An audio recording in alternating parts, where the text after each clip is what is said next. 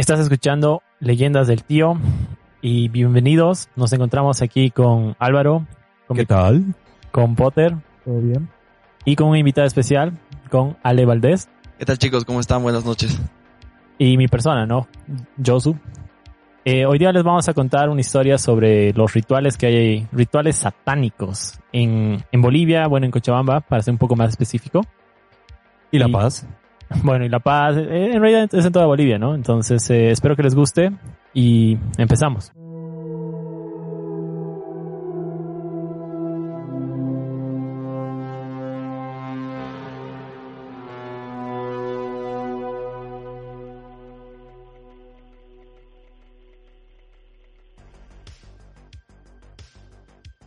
¿Cómo están? Bienvenidos, muy buenas noches.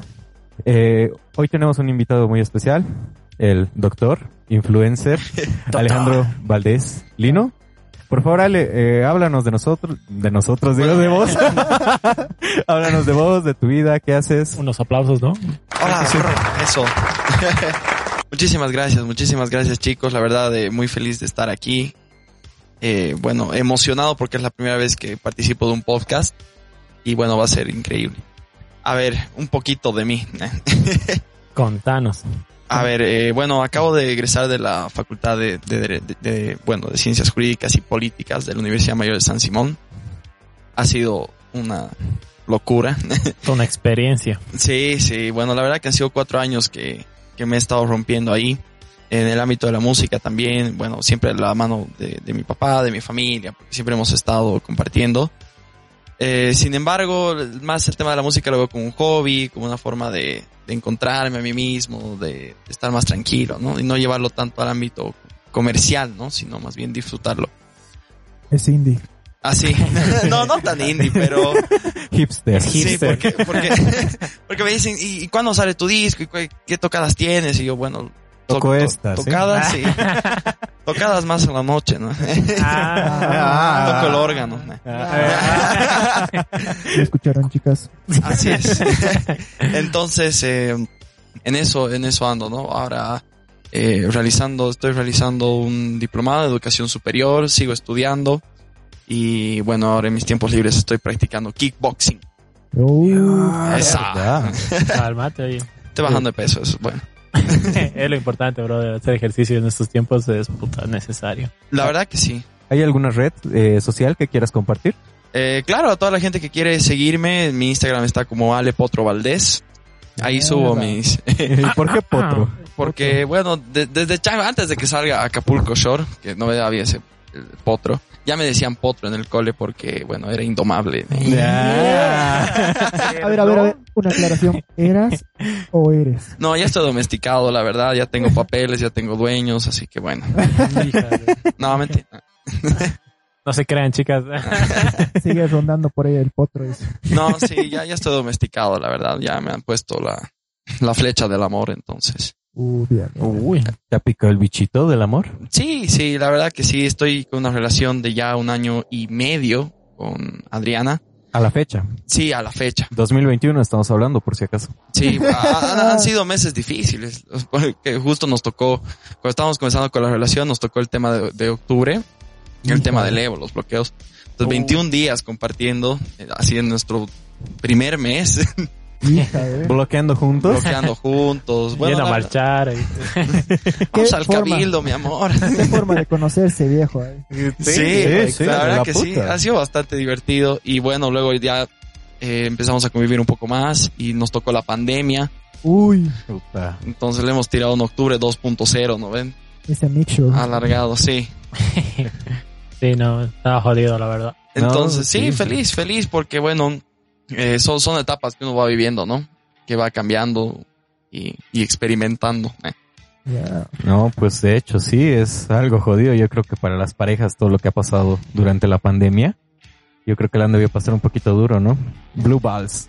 Sí, la, la verdad que sí, porque No busquen Blue Ball. Sí, no lo hagan, por favor. La verdad que sí, porque bueno, lo bueno es que de convivir antes de, de ese paso al, al matrimonio, al compromiso, es que ya en, en la etapa de novios es que te vas dando cuenta que a lo que a lo que te estás metiendo, ¿no? O sea, ya te das cuenta que bueno, los, los pedos huelen feo, eh, todos, todos entran al baño y bueno, Y todos tienen días de mierda, sí. ¿no? Y lo tapan, y lo tapan. y la ducha, nah. Los pelos en el lavamanos que te hacen lío. La clásica. De- dejemos esto aquí antes de que haya dos divorcios en camino. ¿eh? Sí, me van a castigar, ¿no? Hijas, no, no, no. Después no va a poder entrar a su casa, checo.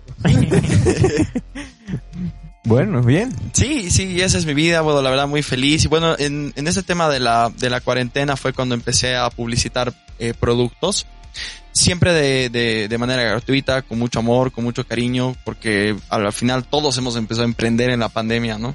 Entonces, miles de amigos, hermano, estoy sacando mis pizzas, hermano, estoy sacando mis, mis cupcakes, que mis donas, entonces, y no quería ser el típico, la típica historia de Instagram, ¿no? De que ni siquiera lo prueban y dicen, un delicioso, ¿no? ve? Y la foto del producto. Mmm, delicioso. Sí, entonces era más de, hola, ¿qué tal chicos? Hola bebés, bebés, bueno, ahora vamos a abrir esto y, y sabe así, muy rico y todo. Entonces, a medida de que se de, de las historias y todo el cariño, ha empezado a crecer esa comunidad de, gente. Entonces, ya, ya cuando iba a fiestas o me reunía con gente, digamos, era como que, oye, bebés, bebés, ¿por qué no me lo pu- publicitas mi producto? ¿Por qué no me lo haces esto? Y yo, claro, con mucho gusto, ¿no? Entonces, así poco a poco he empezado a ir con el camino de, de, de ser influencer, pero entre muchas comillas, porque, bueno, influenciar a nadie creo que no.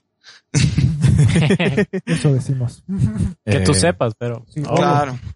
Claro, sí, yo creo que hay mucha gente que, que se pone muy feliz con, al ver las historias y sobre todo los propietarios, ¿no? De, las empresas que, que están muy felices con, con el video, con Ah, los, con claro. las historias, los videos. Claro, claro. Publicidad gratis. A quien sea le cae bien.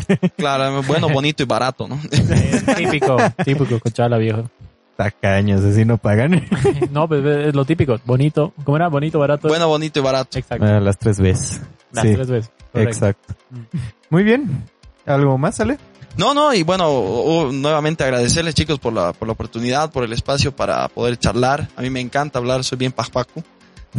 Te va a gustar hoy esto, vamos a disfrutar. Va- vamos por buen camino. Vamos por buen camino. Bueno, eh, el episodio de hoy es de rituales satánicos en Bolivia. Pam, pam, pam. Esto no es un top 10. no, no. eh, Yo soy pero Pac-Man. es muy interesante. Um, ilústranos, Potter. A ver, eh, primeramente quiero que definamos o quiero escuchar cuáles son sus perspectivas de lo que es un ritual satánico según ustedes, digamos. O qué es satanismo según ustedes. Belcebú. Sí, exacto. O sea, la típica es, ¿no? Que agarran un círculo y está un pentagrama, ¿no? ve? Y luego están velitas, ¿no? ve? Y están con sus hábitos y están ahí haciendo, sacrificando animales, cualquier mamada, ¿no?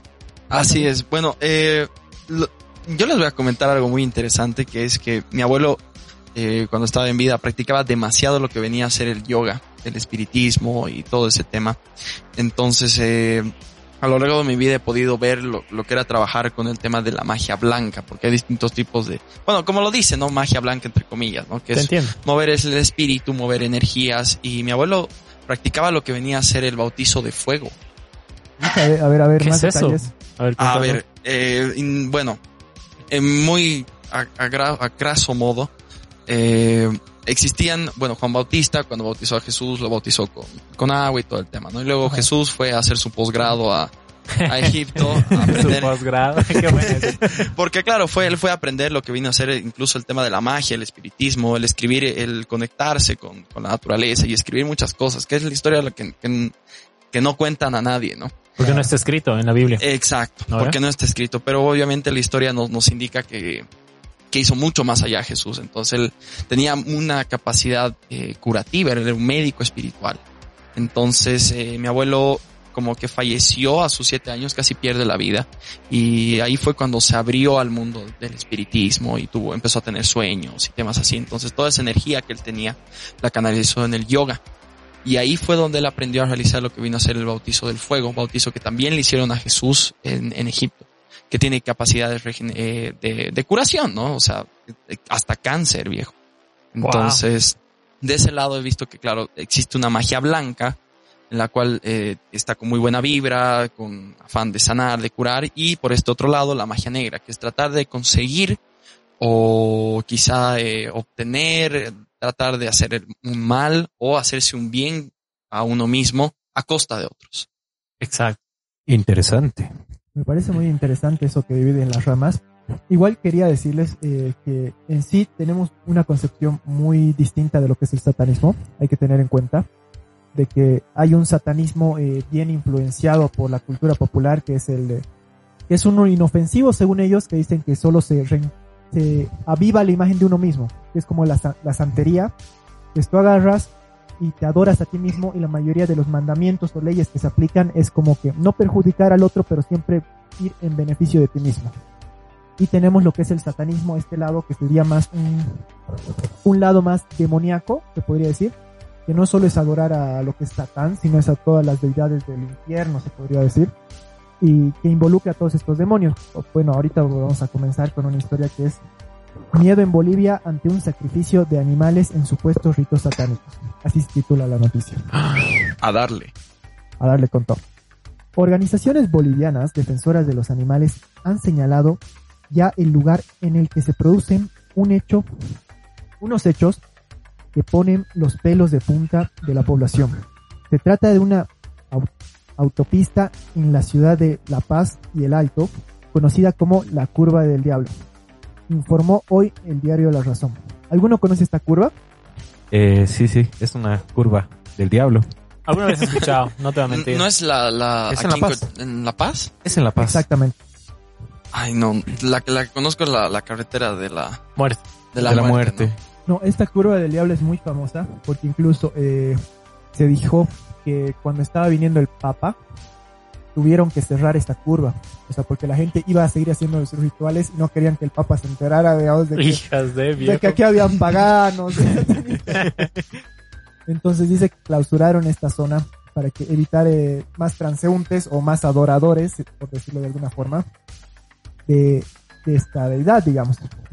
Después dice que los supuestos eh, satánicos hacen los ritos los martes y los viernes ante una roca de, de 4 metros de altura que sirve como altar y cerca del lugar donde se venden animales para los que son sacrificados según el matutino. Como, o sea, eh, compran los animales vivos y los sacrifican. Eh, parece que sí, o sea, por- que según lo que especifica aquí no dice si son animales vivos, pero son vendidos para ser sacrificados, así que O sea, que sí. Yo, yo, yo pensé que la verdad era como que un prerequisito para hacer este tipo de rituales ir y conseguir tu propio animal por tus propios medios.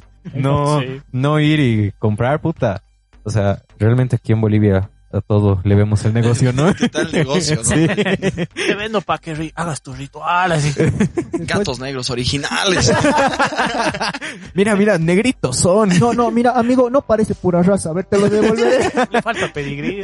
Nunca falta el cabrón que los estafa y ahí los gatos pintándolos de negro, ¿no? No, pero imagínate, o sea, eh, es, es muy interesante que la hayan visto negocio y nada, nada temeroso, ¿no? O sea, el boliviano en vez de ver una situación así, puta viejo, esta zona no hay que ir. A ver, a ver, amigo, ¿sabes qué? ¿Quieres iniciar un negocio fabuloso, viejo? Quieres ser tu propio jefe. Exacto, exacto. 10 estados al día. ¿eh? Claro, pero ten- tendría que estar vivos porque es un sacrificio. ¿no? Mentalidad de tiburón, papá. Así es.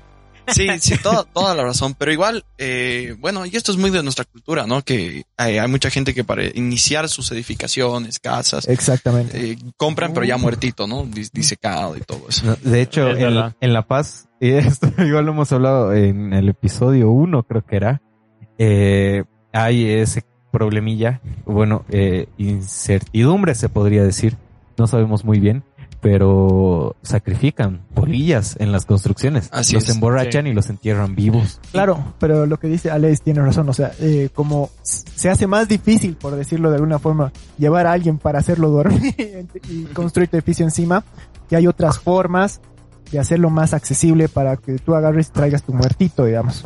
Ah, Así claro, obviamente. Y eso también va ligado con el tema de los transportistas, ¿no? Porque eso sí es leyenda urbana, Mm. que los, todos los transportistas se, se agarran a un indigente, lo hacen tomar y lo atropellan para no Ah, tener- no mames. Sí, sí, sí, sí, sí, sí. Y lo atropellan y chao. Y Josu, estás libre, ya eres transportista. No, no, no, no, no. y se murió y eso es para tener buena buena vibra, buena buena suerte en todo el año, ¿no? Puta, pero Para que no se en jode tu auto, conciencia es ¿sí? una muerte. Viejo, con razón son tan nervios de acero. Puede, puede haber una- la tercera guerra mundial en la parte de atrás del bus y el tipo sigue conduciendo. Sí, sí, le vale, boludo. Pero bájate y, le- y no le das cambio. ¿Qué cosa, carajo? No tiene... Cosa. Ay, su pasaje, su pasaje. Y se- hasta se bajan, te pegan. Estudiante, por favor. ¿Qué cosa? Uta, bájate, bájate. Carnet. ¿Dónde está tu carnet? please? Sí, viejo. Ay, viejo. No, pero, o sea, es interesante, como ustedes dicen, sí o sí, eh, hay el pensamiento, supongo que para hacer un buen ritual se debe sacrificar algo vivo. Pero ya eh, somos vivos, No, en serio. somos vivos, Yo hace- pensé que estaba muerto. Yo también. valga el adjetivo, somos vivos y la necesidad de no, y la dificultad de traer a alguien a que se sacrifique, digamos, hay opciones como unos muertitos empacados, así, tres pesos. Hay opciones más humanas. ¿sí? Y bueno, Y no, perdón que te corté. dale, dale. No habrá ese, ese problemilla de que tal vez, ¿no? Digo, vayan a desenterrar muertitos para vender. Capaz, ¿no? Por eso hay los veladores de tumba y todo lo que es la- el cuidado de siempre de estos, de la, de la santa sepultura y de, de la, de tratar de que no se exhumen los cadáveres, digamos.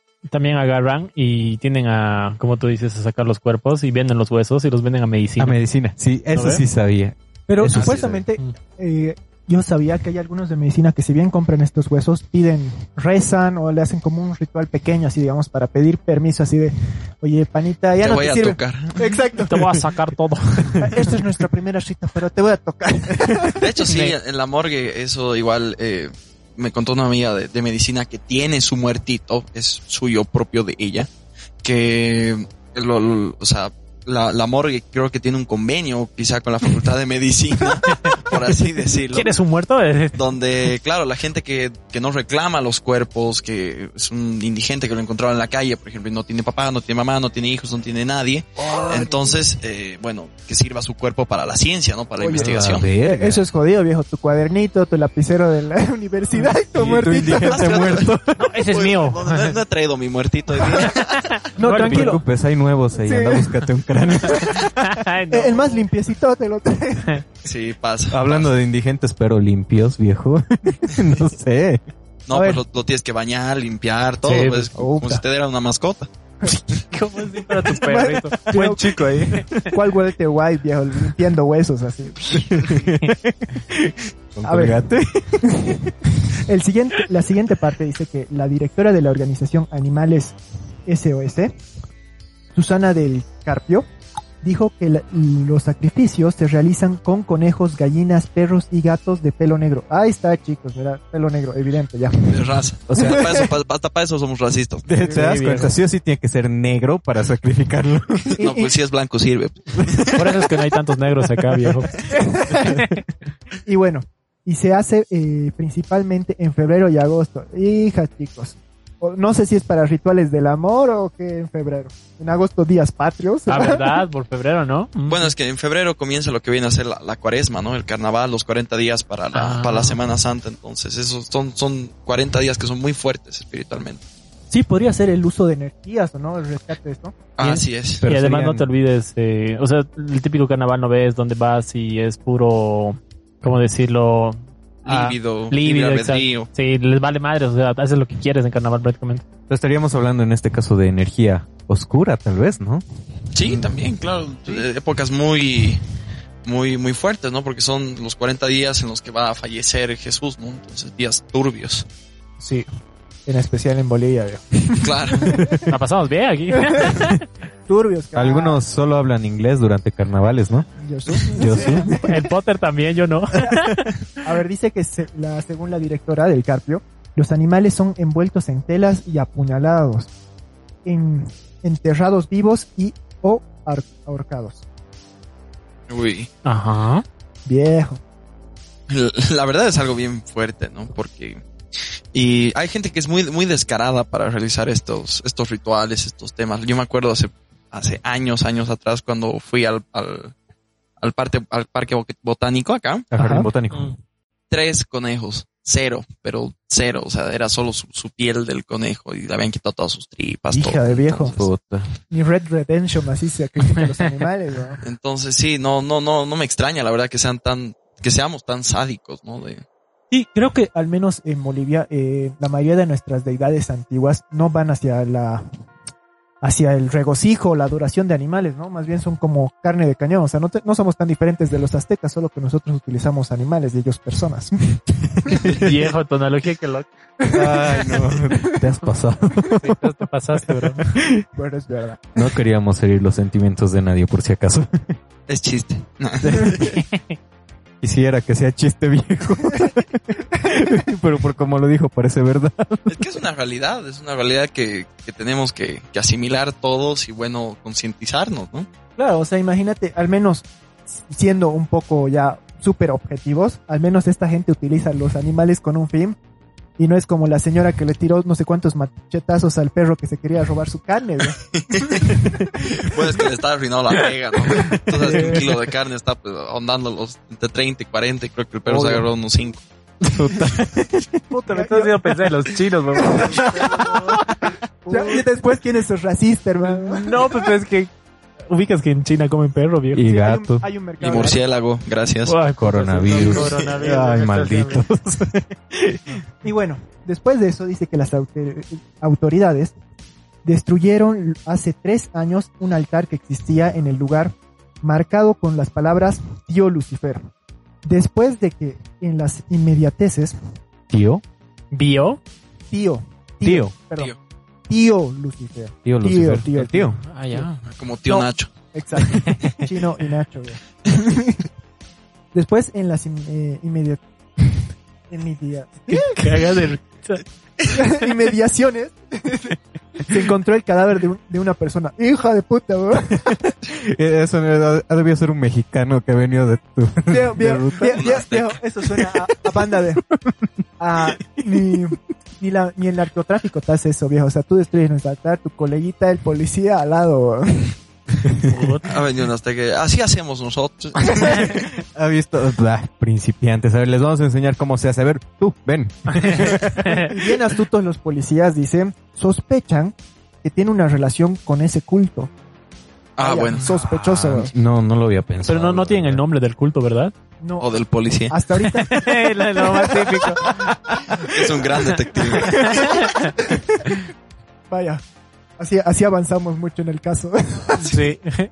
De hecho, eh, si te pones a pensar, eh, no, no, no confirmo, ¿no? Pero pienso de que tal vez haya la posibilidad, ¿no? De que todo esto tenga que ver también con la secta no Inri. Puta viejo, así sigues mencionando la ¿Cuál secta, La viejo? del anterior. La del episodio anterior. Inri se llamaba. Sí. No Inri. Eh, Deja de repetir. Perdón, viejo. Eh, eh, Esto Ya. es como Beetlejuice. a ver, eh, Ay, eh, te Bloomer. explico. No, no, no. Biggie Smalls. Eh. ¿Ubicas esa secta? No, no, no. Ya, mira, eh, en sí va así la cosa. Esta secta eh, es una secta satánica que, hay, que había en Bolivia, bueno, debe seguir habiendo, eh, que se ocupaba de realizar eh, sacrificios de niños, ubicas, satánicos y de animales. Ahora empezó con animales, Los dejaban colgados en las puertas de los colegios y luego ha ido como que empeorando y han empezado a encontrar niños muertos y por un operativo de la policía. Eh, obviamente yo creo que ha sido algo como que casual, no creo que hayan llegado a fondo y haber encontrado todo esto. ¿Cómo es casual, viejo? O sea, tú sabes, Casual, o sea, encuentras Caminando. un conejo, tienes algún Ah. deseo. y, Ay, mira un conejo así. vas siguiendo la pista, ¿no? Hay un conejo muerto, luego un perro así, más adelante hay otro así. no, eh, en realidad son los operativos que realizan. Eh, ubicas, ¿no? Ves, Sí, sí. de- controles cuando van a discotecas o se quejan los vecinos de que hay una fiesta o algo. Exacto, Yo creo, rutinario. eh, yo creo que ha sido así, pero han llegado a dar con un ritual que estaba haciendo la secta, ubicas. Y habían pentagramas y todo, y una niña muerta. Mm. Y muy aparte de eso, dentro de ese ritual y todo, han encontrado una muñeca. ¿Ya? Eh, la muñeca eh, tenía eh, cabello de niña, mm, o sea, cabello humano. Ajá. Tenía también ojos humanos, pero era, estaban rojos los ojos. Y tenía dientes de gato, de gatos, que los han co- colocado uno por uno a detalle. ¿Y no, no habían uñas de, de casualidad? Eh, ¿Necesitas? Por favor. Es para su investigación. Ah, claro, No, no, no, es que te, te cuento que que he estado viendo igual videos eh, referidos al tema de, de, de crear muñecos con, con vida. Y, A los tulpa creo que son. Exacto. Y, y tienen como ingrediente para la receta este tema de las uñas, ¿no? Por eso yo siempre las uso bien cortas para... Ni- Ninguna saben. loco o loca me robe. Córtense las uñas. Si tu chica te corta las uñas, ya sabes. Un amarre, ¿sí? Qué agüita de calzón, caramba. Bueno, me estoy quedando calvo, creo. No, de hecho, eh, Prevención, viejo. eh, han agarrado al final la muñeca, eh, la han llevado al módulo policial. Ha estado ahí unos días y se la han regalado prácticamente un cura porque al parecer pasaban cosas raras en el módulo, ¿ya? Uy. Y el cura que la ha recibido resulta que es un cura de la paz, que es coleccionista de este tipo de objetos satánicos, paranormales. Eh, tiene lo que es, eh, eh, dice la leyenda, bueno, la historia, en realidad no es leyenda, eh, que tiene el cadáver de la chola sin cabeza Ajá. y eh, tiene lo que es un crucifijo que lo han utilizado aquí en Cochabamba para un exorcismo real del 2014. Viejo. Oye, pero mira, eh, en la historia es algo interesante. Mira, según lo que dicen, muchos de estos ritos de grupos supuestamente satánicos aparecen mezclados con las creencias de pueblos indígenas sobre el sacrificio de animales, particularmente llamas, dedicadas a la madre tierra o Pachamama para pedir buenas cosechas y propiedades. O sea, aquí ubicas que siempre hemos tenido esa indecisión en la cultura de lo que son las antiguas tradiciones y las nuevas cristianas que tenemos implementadas. Y aquí podemos ver que tal vez el adjetivo satánicos no sería el apropiado. ¿Qué vendría a ser entonces? En este caso, no sé, viejo, que sea pachamámico. Los papás. Yo creo que, yo creo que, que bueno, al, al igual que, que toda la historia, nuestros genes, nuestro ADN, no- nos hemos mezclado, ¿no? Obviamente, y- igual con, con el tema que, que hablábamos de Jesús con el posgrado, que ha venido él a, a- a- a- a potenciar ese poder, ¿no? Porque obviamente la concepción que nosotros tenemos de una cosa nunca va a ser la misma que de otra persona con una diferente cultura. Quizás sea lo mismo, el procedimiento sea distinto, pero igual llegan al mismo objetivo, ¿no? Se va adaptando a la cultura en sí del país. Ese es- Exacto. claro, en sí es el significante lo que cambia, digamos, el nombre que le damos. Pero el significado tras todo, digamos, es casi el mismo, solo que como tú dices, a veces la cultura eh, afecta la interpretación, digamos. Exacto. Claro, que claro. Igual, por, por ejemplo, en nuestras fiestas cristianas, por ejemplo, ¿qué es lo que hacemos? Ofrendamos a nuestros muertos, respetamos a nuestros muertos.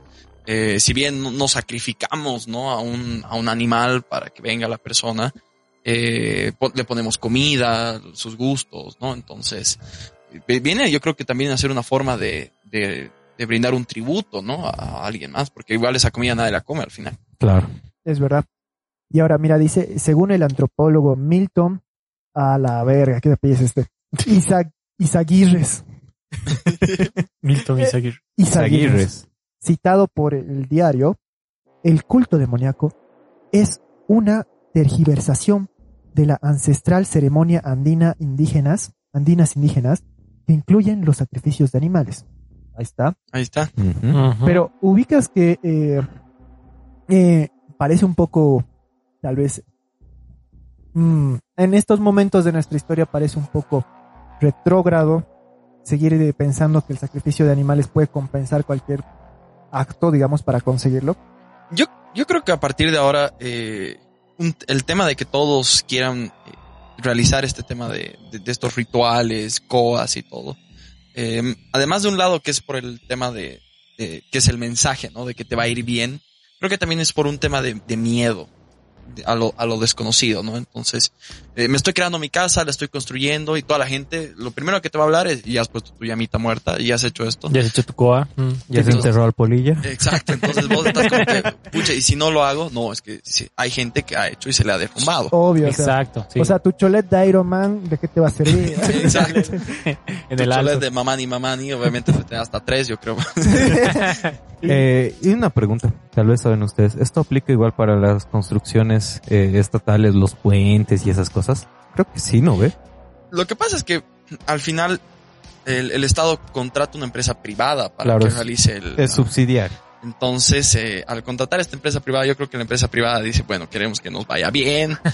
bueno, sí vamos a escatimar con el tema de, de, de la construcción de, de los edificios, pero no vamos a escatimar con nuestros muertitos, ¿no? claro, has visto al cholango le ha ido mal por eso. Eh, ¿Y sabes qué? Y tengo, tengo una teoría de eso. Según yo, ¿lo ubicas al Sandro? Ah, el polilla, Sandro. Sandro. Sí, sí, sí. Mi amigo es. ¿No será que se ha escapado de, de esa construcción y por eso ha pasado todo eso? No, viejo. A ver, a ver, ¿puedes dar contexto a los que nos están escuchando fuera del país?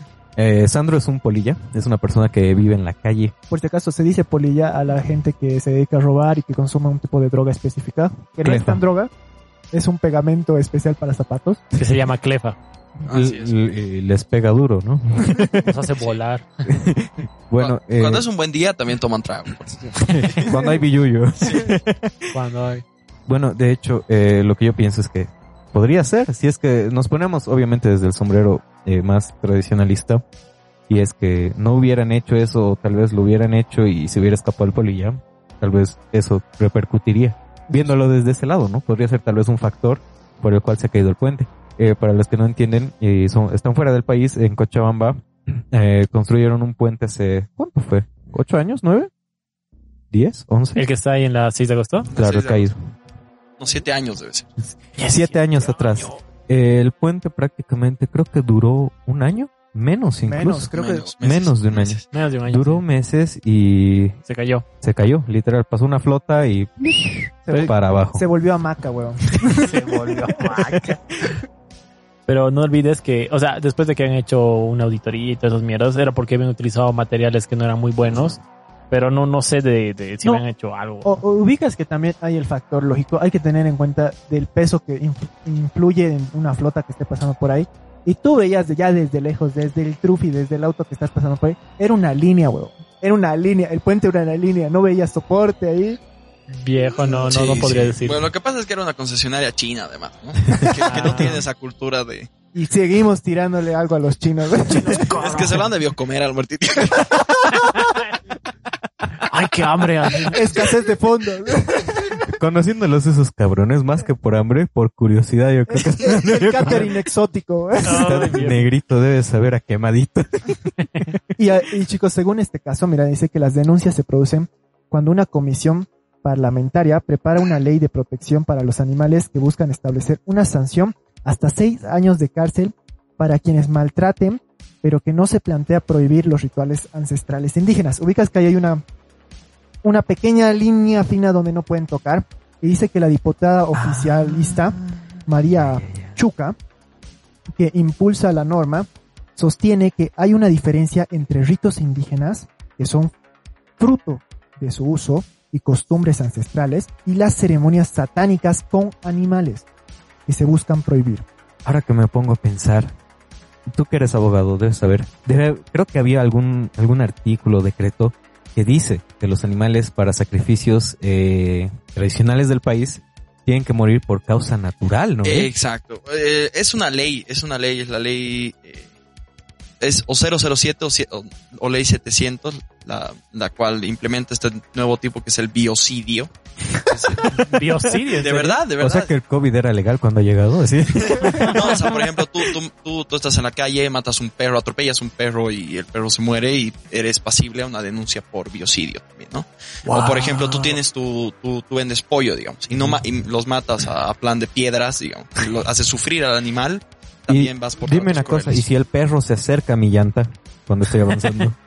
Bueno, es que deberías, según la ley de tránsito para las calles, tienes que ir pues a 20 kilómetros, ¿no? Oye, pero pensá en esto, acabas de decirnos de un ritual que hizo el Yosu, así de Cállate, que no, ese sí sin querer, perro. Estaba retrocediendo O sea, a ver, les voy a poner en contexto. el perro se ha acercado a la llanta. Yo estaba, tenía que ir a la universidad y estaba muy apurado. Y el perro tenía la costumbre de como que agacharse como militar. Y, y no, pues yo, de, yo de retro no veía pues al perro porque estaba agachando y es como en que... paso comando está el. Sí, no me va a Pobre ver. perrito, quería Sí. darle una sorpresa. Sí, el pobre, el pobre jugando como Simba y Mufasa y, y le dio la, la- la sal- el saludo a Mufasa. El del tío Scar ahí. Yosu en el auto. No, pero eh, está bien, ya, ya lo hemos llevado al veterinario y está bien, está en mi casa, no se preocupen. Claro, pero el tema es que si, lo, si hubieras matado, por ejemplo, y, y eras pasible una denuncia por biocidio. No, por favor. Ya Y tienes una confesión cosa, ¿no? grabada. ¿eh? Está grabado, no sé. Eh, de hecho, viejo, entonces, ¿el perro se ha acercado a la llanta o la llanta se acercó al perro? El perro se acercó a la llanta. Claro, hay condiciones también fortuitas, ¿no? Hay, eh, es, es como un humano, es como cuando tú vas por la calle y un borracho se lanza a tu auto. Obviamente tú estás tú con tu auto has cometido un homicidio, pero no, no es premeditado, no, no, no planeaste y, y atropellar, es un homicidio culposo. ¿no? Ay, ay, ay, entonces, ya sabes, para tu defensa. Claro, está, está la- en cuanto al tema del delito, está dividido en lo que vienen a ser los delitos culposos y los delitos dolosos. La culpa puede ser eh, por, tu in- por tu inexperiencia, impericia, por tu negligencia, por tu descuido. Sigue No sabes ¿Qué me sí, miran? no me miren. Y bueno, el dolo ya es con tu intención, ¿no? Que tú tienes las ganas de realizar. Deberías sentirte bien, Josu. Te hemos visto cuando ha dicho culposo y doloso. Tranquilo. Sí, ¿qué sí, ¿ves? No, no pasa nada, viejo. Estos perros. eh. Ya no les voy a contar nada. Hablando de perros, así. No, pero si te pones... Como yo- el que no tienes. No, sí tengo ya, perro. Desde el cielo, pero lo tiene. Ay, qué cagado. Un saludito a Cachuchín. Cachuchito Chico. extraño. Un minuto de silencio por el perro, por favor. Bueno, y An- ¿Qué te iba a decir? No, eh, nu- nunca te ha pasado, digamos, que estás manejando. Yo los llamo los perros suicidas porque... Perdón, pero es que es la palabra. Los kamikazes. Los kamikazes. Ponerse manejando. Y dice, a la mierda, me meteré. Y puta, se mete ahí de- delante de tú. Y tú tienes que esquivar al puto perro, viejo. Es como que, oh, ay, tenía, Sí. una, tenía una docente que nos dijo, chicos, eh, yo pongo la vida humana antes del animal. Ya, hasta ahí todo bien, ya, o sea, su decisión, listo. Así que nos procedí a contar su ejemplo. Una vez estaba camino a La Paz y estaba con mis dos hijas atrás. Y vi un perro que estaba durmiendo. Toqué bocina y no se movía. Y me miró así, se sentó, miró. Entonces, a la velocidad que iba, si es que lo esquivaba, me volcaba. Así que me abroché el cinturón y aceleré. puta, viejo, no mames. Pasa. jodido. Y pasa, porque obviamente entre por salvar la vida de un animal y entre la tuya, obviamente vas a poner la Y tuya. la de tus hijos. Y la de tus hijos, ¿no? Es el dilema claro. del ferrocarril, hermano. Si tuvieras que matar a una persona para salvar tres en el ferrocarril, Ya conozco esa historia, pero no voy a responder. Matas a la persona. Bueno. Y si las tres eran delincuentes, uh, No. Ah. pero hiciera tu mamá una de examen ferrocarril. por ex convicta igual. eso no le quita las denuncias. bueno, en la siguiente historia, bueno, la siguiente eh, noticia es capturan a tres delincuentes que hacían ritos satánicos antes de robar. El director de la FELCC de La Paz, Juan Cueva, Cuevas, dijo que hallaron armas de fuego, televisores y artefactos, además de objetos de metal y velas con formas diabólicas. Ahora aquí la cuestionante para mí es, ¿conocen una vela con forma diabólica? sí. Es una vela ¿Cómo? con forma, Con forma diabólica. O sea, tienen eh, lo que vienen a ser estos esbirros, caras. eh, usualmente son de, de colores, ¿no? No, no son Con blancos. cuernitos ahí. Interesante, valga la aclaración. Sacan Sigamos. sus Y moldes rojas así, también, ¿no? ve? Y rojas. ¿Ah? Rojas. Lo hacen en base a moldes, creo. O las Moldes, tallan. claro. Yo creo que moldes, ¿no? Ya debe ser una industria. Sí, Llévate hace rato estaban diciendo que vendían animalitos en industria. Sin bolsita ahí. Llévatelo. así. si no te complicas en vender una llama, ¿cómo vas a, no te vas a complicar en vender Una vela. cantidad de velas, no? Sí. Es lo mismo que, por ejemplo, lo que decía del mercado de las brujas de La Paz, que ya hay muchas cosas que están normalizadas, se puede decir así, tu, tu ceniza de muerto para el amor o para el éxito, no sé qué. Sí, es verdad. es Sí. verdad. Co- compre 20 paquetes, digo, puta madre. Compra uno y llévate dos. Es que son, son, son recetas, ¿no? Son, son recetas con especias muy, muy específicas que usualmente no están ni siquiera en Bolivia. Bueno, la verdad es que tenemos una, una fauna, una flora demasiado amplia y riquísima, pero traen usualmente de Brasil, de Uruguay, de, de varios lugares que es piedra verde del río Ah, sí. uruguayo que Ah. tiene poderes curativos. Eh, O- obviamente que yo creo en eso, sin embargo hay que pensar que no todos los puestos deben ser igual de sabios con lo que venden y con lo que tienen, o también debe haber el típico eh, con la estafa del tío y las piedras de oro, de oro, digamos así como que, hijito, esto es ceniza de y No cosa puedes. de muerto, así no sé qué. Te, te dicen, ya pues caserito, llévate pues, oye, bien, es mi piedrita, brilla en la oscuridad. Oye, lindo, guapo, casero, creo, creo que no necesitas este hechizo de amor, tal vez, pero este de éxito, necesitas saber de... Sí, y la verdad creo que igual ese tema del, es- del espiritismo y todo eso es, es eh, cuando la gente ya lo ve como un comercio y quiere obtener una ventaja sin saber lo que está vendiendo. Eh, creo que igual está cometiendo una irresponsabilidad en el, hablando en el ámbito espiritual por el hecho de que todas las cosas tienen su receta. Por ejemplo, el tema de las coas. que ahora venden al, al por mayor, ¿no? Ya, ya hecha tu coa, pero no sabes qué ingredientes tiene. Es, es, eh, tienes muchas razones, algo hasta cierto punto peligroso, porque no es lo mismo como que, ah, puta, el mesero se ha, ol- se ha equivocado de plato, pero ya me lo comió, y animó, digamos. Ujú. Imagínate de que el hechizo del amor era hechizo de maldición, o te cagaste tu futura novia o pareja. o Oye, pero quería preguntar, no, o sea, como decirles, no, nunca, siempre he escuchado de, eh, ¿cómo se, dice? Para agarrar a una persona. ¿Amarres? Amarres, exacto. Ah, ¿Qué saben sobre los amarres? Yo nunca entendí mucho sobre eso. Bueno, para la gente que está fuera del país, amarre es una forma de un hechizo específico para enamorar a alguien o para tenerlo a tus pies, más a tus pies que enamorarse de ti, digamos. Se vuelve tu vasallo, tu pocholo, pocholo es eh, una Tu mandarina. tu mandarina. Sinónimos y este hechizo es muy común aquí, digamos, igual agua de calzón. Sí, sí, sí, sí. funciona. Gracias Potter. Josu por la No, no, no, ¿A quién le has hecho eso? ese era otro Josu. No, yo he escuchado igual del tema de los amarres, eh, cuanto al, a, a- a las recetas caseras, que es el tema de poner menstruación, tu menstruación, en la copa de, de tu... de tu ¿Qué? Pero preocupado ¿En yo, serio? Sí, sí, y hay varias chicas que, no, ¿Yo? y hay varias chicas que, que, que en el colegio me contaban que, bueno, no sé si lo habrán hecho ellas o sus primas o sus amigos, Ajá. que nos contaron que, que sí, que era, que, que era efectivo el tema de poner el tema de la menstruación, ¿Qué? que lo habían hecho, Ajá. pero la contraparte es que cuando tú ya tienes esa persona, cuando esa Ujú. persona ya está loca por vos y todo, ahí ya es no lo donde te deja de ¿sí? gustar. Exacto. Hija de puta, o sea, el, lo que consigues naturalmente lo haces más rápido ¿Está bien? artificialmente. Ahí tenemos una respuesta de por qué te han terminado. Uy. Sí, bien. Maldita. Era que me hagas un amarre mejorcito, pues. Sí. Era que te rajes. Si me tenías. No, unos Me tenías. Pero es interesante porque igual en una película eh, de un director, Ari Aster, creo que es Midsommar, igual muestran eso de, de la menstruación. Tal vez debe ser de cultura general eso de menstruar en el trago que va a tomar tu futuro. eh. Debe ser una receta internacional, ¿no? Sí. Así que lo que has tomado ese día, viejo, no, yo no. Oye. no era yupi. Ahora chicos, no quiero saber la receta inversa para los hombres. Leche tigre, pues. Que yo Ese sabía. traguito navideño. No. ¿Quieres leche tigre? Pero no es San Juan, cállate. ¿Por qué crees que hay tantos cumpleañeros en septiembre? Puta, pero yo te decía, que yo sepa, mi hermana me comentó un poco esto. Epa. Tienen a... No, no, no, Ah, pena. no. No, no. No, ella no. no. Exacto, ya se empezó. Ya.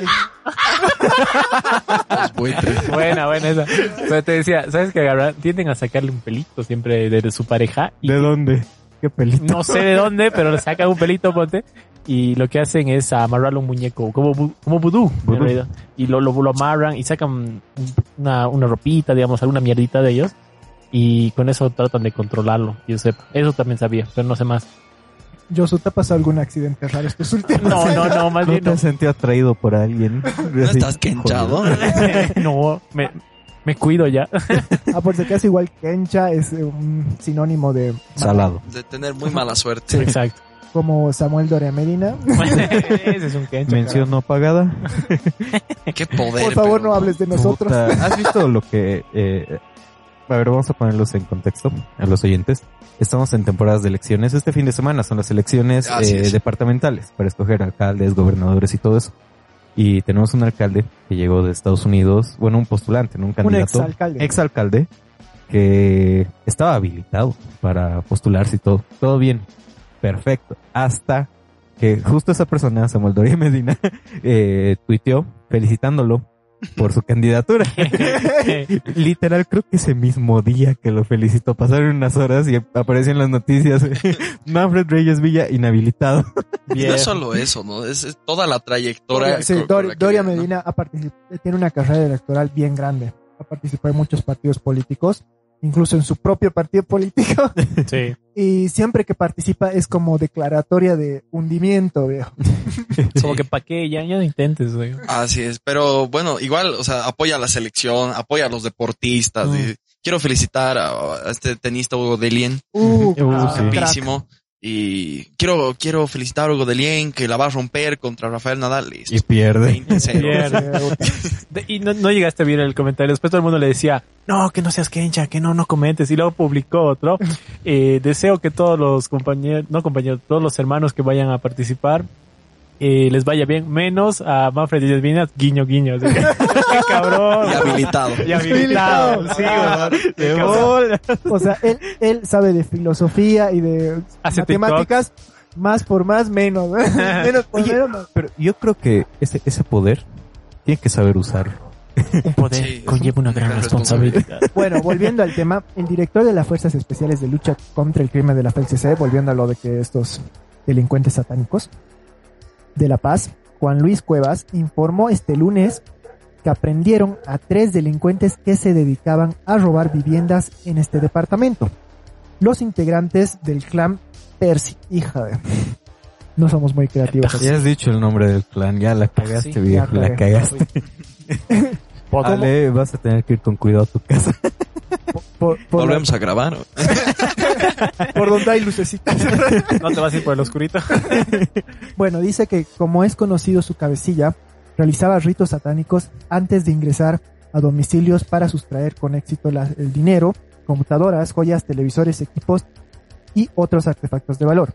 El jefe principal eh, de- policial explicó que realizaron un seguimiento de la banda de monreros, Morreros. monreros, monreros, Monreros. Monreros. Ya. Monreros. a través de la Di- Dirección de Análisis Criminal e Inteligencia, DASI, e ingresaron a una propiedad de la zona de Villa Fátima cerca de las 20 horas del domingo viejo, un domingo cagado. Qué mal lunes. Sí, güey. Sí, viejo. Sí, güey. Satanizada tu casa, sin cosas que, que hacer, digamos, se han llevado tu tele, tus videojuegos. ¿no? Claro, igual es una forma de tener suerte, ¿no? O sea, suerte en el ámbito en el que llega la familia y dice, ya, pongamos denuncia, tenemos cámaras, digamos. Entonces, y ven y por ahí no están las cámaras o, Borroso. o- o su, su proceso que, que lo llevan a través de la denuncia con la policía, todo se cae. Entonces, creo que también es un tema de, de traer esa energía, ¿no? Esa Sí, exactamente, Es- eso sí, es- se puede decir que es eh, similar a lo que hacen muchas bandas de narcotráfico en México, que rezan a la Santa Muerte o a la Virgen de, No sé. de Guadalupe, digamos. Ah. Son jodidamente devotos, pues, en México. Sí. De ese lado, sí. Y es verdad, son muy tradicioni- tradicionalistas allá. Pero yo creo que eso como que les, les favorece, ¿no? De cierta manera. Ese, creo que ese tema igual es, es un tema de, de hasta Roma, porque los, los primeros cristianos que, que formaron parte de, de, de- de este movimiento religioso y todo, eran delincuentes, eran delincuentes que, Es verdad. que sabían que tenían un perdón Antes de ah, decir. para, ante Dios para eh, cometer sus delitos. Entonces yo te robo y mañana voy y me confieso, Y canto 20 Ave Marías, listo, gracias, tengo otra vez el Green Pass, ¿no? Para Como el al cielo. chiru chiru. No, sí, exactamente. Eso es interesante lo que dice porque ¿Verdad? eh, en la en la en el antiguo evangelio teníamos un Dios súper eh, eh, se puede decir iracundo, irascible, que carajo, ¿sabes qué? Le has rezado a la piedra, cagaste, huevón. Sí, sería peste la negra para todito. Y luego llega Jesús y plantea un nuevo Dios tan bondadoso que obviamente gente con, con un pasado tan oscuro que tampoco piensa arrepentirse tan, tan profundamente agarra y dice, ya eh, Jesús, ya eh, una Ave María, listo, ya Ave María, ya vamos, ¿dónde está la siguiente casa por robar? digamos? Así es, tal, tal al punto de tener gente eh, delin- que, que, que eran delincuentes en su partido, porque al final, si, si nos ponemos en un contexto político, eh, políticamente hablando, Jesucristo era un, in- era un incursor de una, De un de una movimiento. anarquía, de un Exacto, Una movimiento. Es sublevación, verdad. viejo. Es verdad. O sea, eh, Jesucristo era de Al Qaeda, weón. ya estás mamando, viejo. Ya Por eso he de hacer su posgrado, pues, a Asia. Pues, bien enseñado está. Le enseñó a mover piedras. ¿no? Mira, voy a hacer desaparecer esta Voy a gente. caminar por el agua y Le voy a convertir el agua en vino. esa parte está bien. Me cae un bien. milagro y cayó a todos. bueno, siguiendo con este con esta eh, noticia, los efectivos encontraron varias armas de fuego de 9, milimi- de 9 milímetros, dos calibres de revólver eh, 22, además de municiones que hacen presumir que los integrantes de la banda tenían en mira otro robo a un- en un domicilio o probablemente un atraco. Tres delincuentes fueron presentados. ¿Qué, qué pasa? ¿Qué pasa? Nada. Que tu nariz me distrae. Ah, gracias. Eh, sí, es, es un buen amante para las mujeres. Es que no más.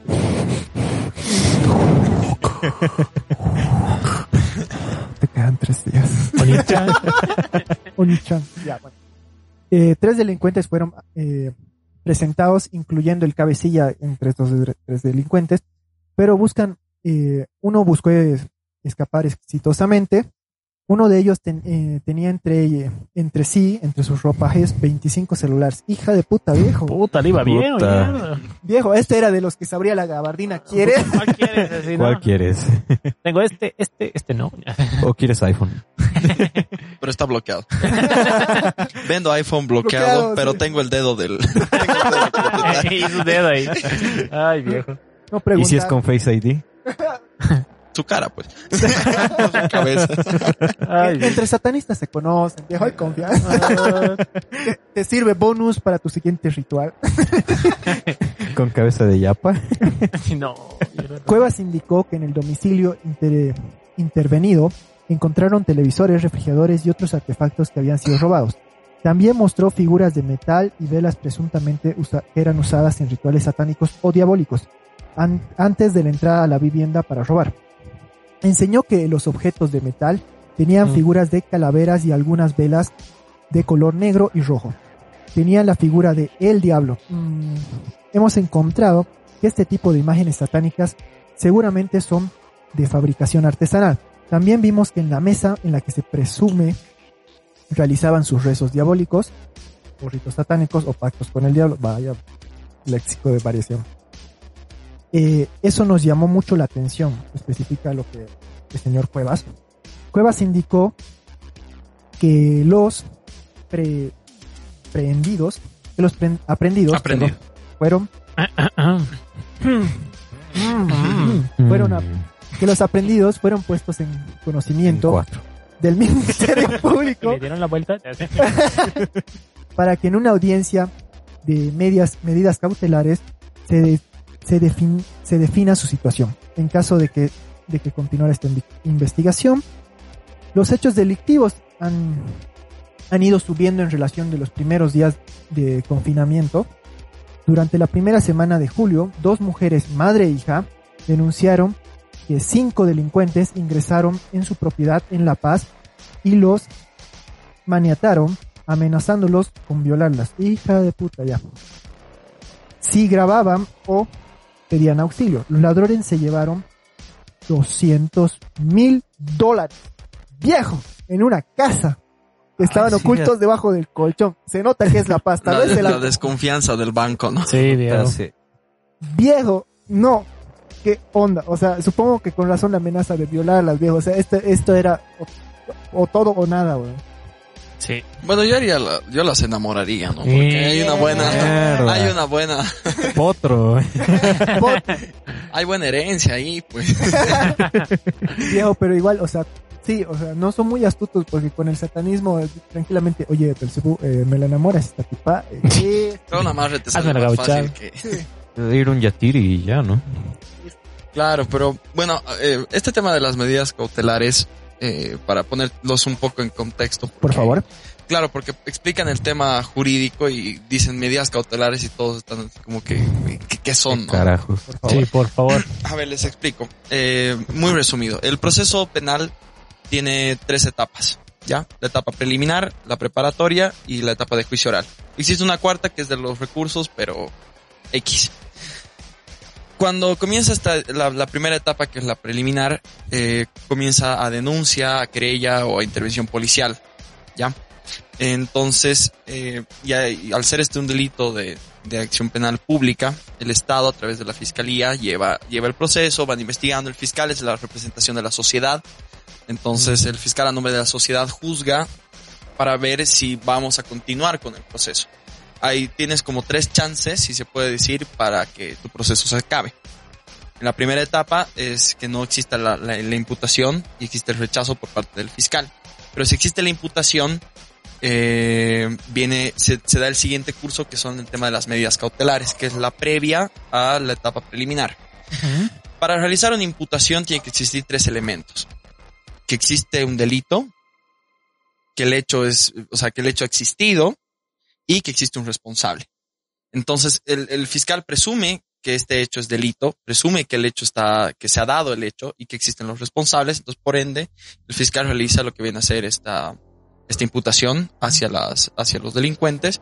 Y es ahí donde se determina la situación de la libertad del delincuente. Entonces, y eso es a través de una medida de, en una audiencia de medidas cautelares, donde se va a definir si en tu etapa preparatoria, que es la segunda, eh, tú vas a recolectar pruebas, vas a ver el tema de tu proceso para prepararte para el juicio oral en libertad o en otras medidas sustitutivas, que puede ser la detención domiciliaria, eh, pagar una fianza, Claro, o sea, todo a favor de que el caso se realice bien. ¿eh? Exacto. Eh, la- la- la- el objetivo de estas medidas cautelares es que, bueno, el, el- el- el acusado, el denunciado, eh, forme parte del proceso. Porque si tú tienes una denuncia y sabes que, que- que el fiscal ya consideró que es un delito el hecho que has cometido, eh, obviamente tú qué haces? Tú rajas. Te vas a otro país, ves, ves qué hacer. O- Obvio, es viejo, con el diablo de tu lado, donde tú quieras. Entonces, en esta audiencia de medidas cautelares es cuando definen si vas a ir en detención preventiva, la bien llamada detención preventiva, ¿no? Que es que te mandan a la cárcel eh, sin tener una sentencia condenatoria eh, para asegurar de que no te escapes, porque en la cárcel es donde van a haber policías que te van a controlar para que no, no te escapes. Entonces, ese es el tema de sus medidas cautelares, ¿no? Que están en una primera etapa y que, bueno, en ese instante ya tuvieron su primera etapa y, bueno, hasta, hasta dónde habrá llegado, ¿no? Es, es interesante lo que dices porque obviamente en este caso las medidas eh, cautelares han debido ser arresto domiciliario o arresto en... Eh, la verdad no creo, por el hecho de que en el domicilio en el que ellos estaban Ah, bueno, tenían todos los bienes, ¿no? Que eran los televisores, los celulares, las velas. Entonces, ah, eh, y además tú tienes que cumplir tres requisitos para, para poder tener y, a- o acceder a una detención eh, domiciliaria, que Plata, pichi, puñet. es las tres P's, ¿no? Las tres P. Debes tener eh, eh, domicilio, familia y trabajo o estudio. Ah, uno, ninguno de esos tienen este. Entonces, yo creo que trabajo o estudio, bueno, si tu trabajo era ser morrero, familia, para, para tener esa, esa calidad, yo creo que se han debido desvincular hace mucho tiempo y bueno, eh, ¿qué era? domicilio. Domicilio, Era que claro, y el domicilio era este domicilio, Domicilio, entonces. familia y, Y ahora no se sabe si es propio, ¿no? Por el hecho de que, y esto se llama un arraigo natural. Entonces la ley supone de que tú al tener este arraigo, tener familia, tener casa, No te o tener deudas, obviamente no te puedes escapar del país. Y es por eso que te pueden dar la detención eh, domiciliaria. Además que pagas Oh. una fianza. Oh, la ley asume de que eres buena persona. Claro. O sea, lo que indican los tratados internacionales es que debería ser la excepción la, de, la detención preventiva. O sea, Ah, el, estar en la cárcel. Pero aquí es Bolivia la, la yo regla. creo que sí es la regla, exacto. Yo creo que unos 8 de cada 10 casos co- eh, comienzan con la detención preventiva. Luego van solicitando el tema de, de, de una sustitución de medidas cautelares para que ya tengan domicilio, todo, pero ya es un trámite mucho más largo. Hija de... Y Wow. caro, y caro, porque el fiscal te pone, el, el- el juez, bueno, en este caso es el que indica cuánto va a ser tu fianza, y es arriba de los 30 mil bolivianos. Bueno, aquí ya tenía Híjole. 200 mil dólares, así que... Como que no le sobra. Claro, para este caso yo creo que, Sí. o sea, yo, yo pondría, por ejemplo, 500 mil bolivianos de, de fianza, ¿no? No, y mira, y lo que dice el 25 de junio, continuando con la eh, historia, unos delincuentes se llevaron 50 mil dólares de una casa que- de cambio de ubicación de la zona, de la Garita, de la Lima, de la, en La Paz. El propietario del negocio lamentó su pérdida, puesto que el dinero significaba su, su trabajo de más de 10 años. Los ladrones usaron una de las amoladoras, pata de cabra, hija de puta, y equipo de soldadura para destruir la cerradura y llevarse así todo el dinero. Realmente, o sea, estos, eh, a pesar de que eran, bueno, que le dejaban parte de su trabajo a lo que es eh, su religión, por decirlo así, estaban bien preparados, ¿no? Sí, la verdad que sí, es que el tema es que ahora, eh, para realizar este tema que son los delitos pat- patrimoniales, el, sobre todo los monreros, que son los que son, acostumbran saltar la- las veredas, ¿verdad? siempre emplean lo que viene a ser el tema de la, de la violencia, por eso se los considera un robo, que es el tema de la diferencia entre robo y el hurto, que el robo es empleado con violencia, ¿no? Entonces ellos siempre, ya al tener esta costumbre de, de- de invadir un hogar, de, de ana- anayar- a- allanar una casa, de, de formar parte, ya están cometiendo violencia, entonces tienen que estar preparados para lo peor, ¿no? Claro. Wow. O sea, eso que dijiste de hurto, supuestamente el hurto no es que no es premeditado. No, el hurto puede ser, pre- eh, puede ser como no, pero el hurto no tiene violencia. Por ejemplo, tú tienes aquí tu celular y yo lo levanto, me, me lo llevo. Entonces, no, no me afecta físicamente. o Claro, no, no, no te estoy vulnerando nada, pero eh, quiero entrar a tu casa y le tiro una patada a tu puerta y, la, y rompo la puerta y ya estoy empleando violencia. Entonces ya se lo considera como robo, ¿no? Qué interesante aprendiendo aquí del diablo y de leyes. Exacto. El abogado del diablo. ¿Es verdad que te has cambiado tu apellido?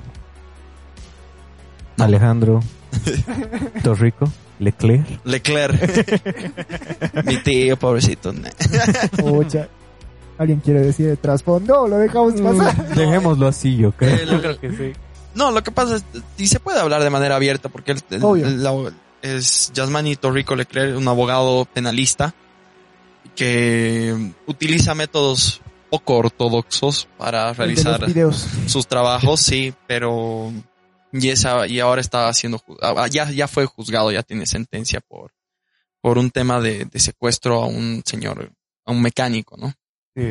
Y Wow. es un tema eh, lastimosamente la, la justicia funciona así aquí en Bolivia, la, la ley no funciona, el sistema no funciona, entonces es ahí donde un abogado puede tomar muchísima ventaja eh, a realizar prácticas muy poco ortodoxas para luego defenderse de la vía legal en la en la en, en el estrado judicial. Hija de, a ver, y plantándote un hipotético caso, digamos, de que se realizara algún sacrificio que rompiera alguna de estas leyes y la persona fuera abogado, ¿crees que podría salirse con la suya utilizando las leyes de por medio? Claro que sí. ¿Sí? Claro que sí. Claro que sí. Por el hecho de que la por el hecho de que la policía eh, cuando cuando uno está siendo instruido para ser policía, creo que no le da mucho énfasis en el tema procedimental y es en el procedimiento donde se cae absolutamente todo. Es donde el abogado siempre va a atacar. ¿Cómo se ha levantado? Por ejemplo, eh, el policía nos registró que había un arma y, y luego aparece en el juicio el y el arma es el, el objeto homicida. Uy, no, ya. Eh, listo, chao, se cayó el caso. No hay más. Entonces, hay muchas veces que sí agarran al maleante y por, no haber denuncia o por, o por una mala praxis del, del policía, porque para prenderte el policía eh, tiene que seguir todo un protocolo que está especificado en la ley. Tiene que presentarse su nombre, tiene que presentarse él, el indicar el por qué te está reteniendo, el indicar para qué fin se te está reteniendo. Pero nosotros vemos que es directo. Choquito, ¿eres vos? Sí, ya, ven. Y te agarran y te llevan.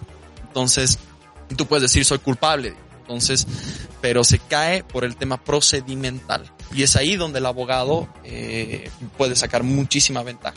Sobre todo en estos temas de, de cuando existen estas situaciones, estos bienes, esta, estos eh, amuletos y demás. Si no se ha recolectado de la forma y no ha existido lo que bien llamado se llama la cadena de custodia para ver eh, que, que la prueba no haya sido alterada, Manipulada, sustraída, ¿no? manipulada.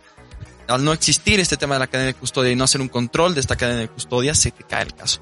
Y el juez tiene que rechazar esa prueba. Listo, hijo de puta, ¿por qué tuviste que mencionar al Ya, ya Kang, a- sabes. a la sexta? Ya la cagué. Ya Ah. fuimos, bro. Bueno, mientras disfrutamos nuestros últimos días, continuamos con la siguiente historia.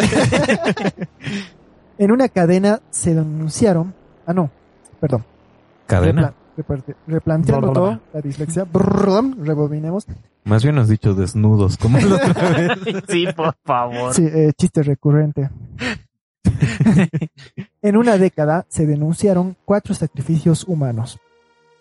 En la última década, cuatro supuestos casos de sacrificios humanos en diferentes ri- ritos salieron a la luz pública sin ser confirmados. La policía señala que la...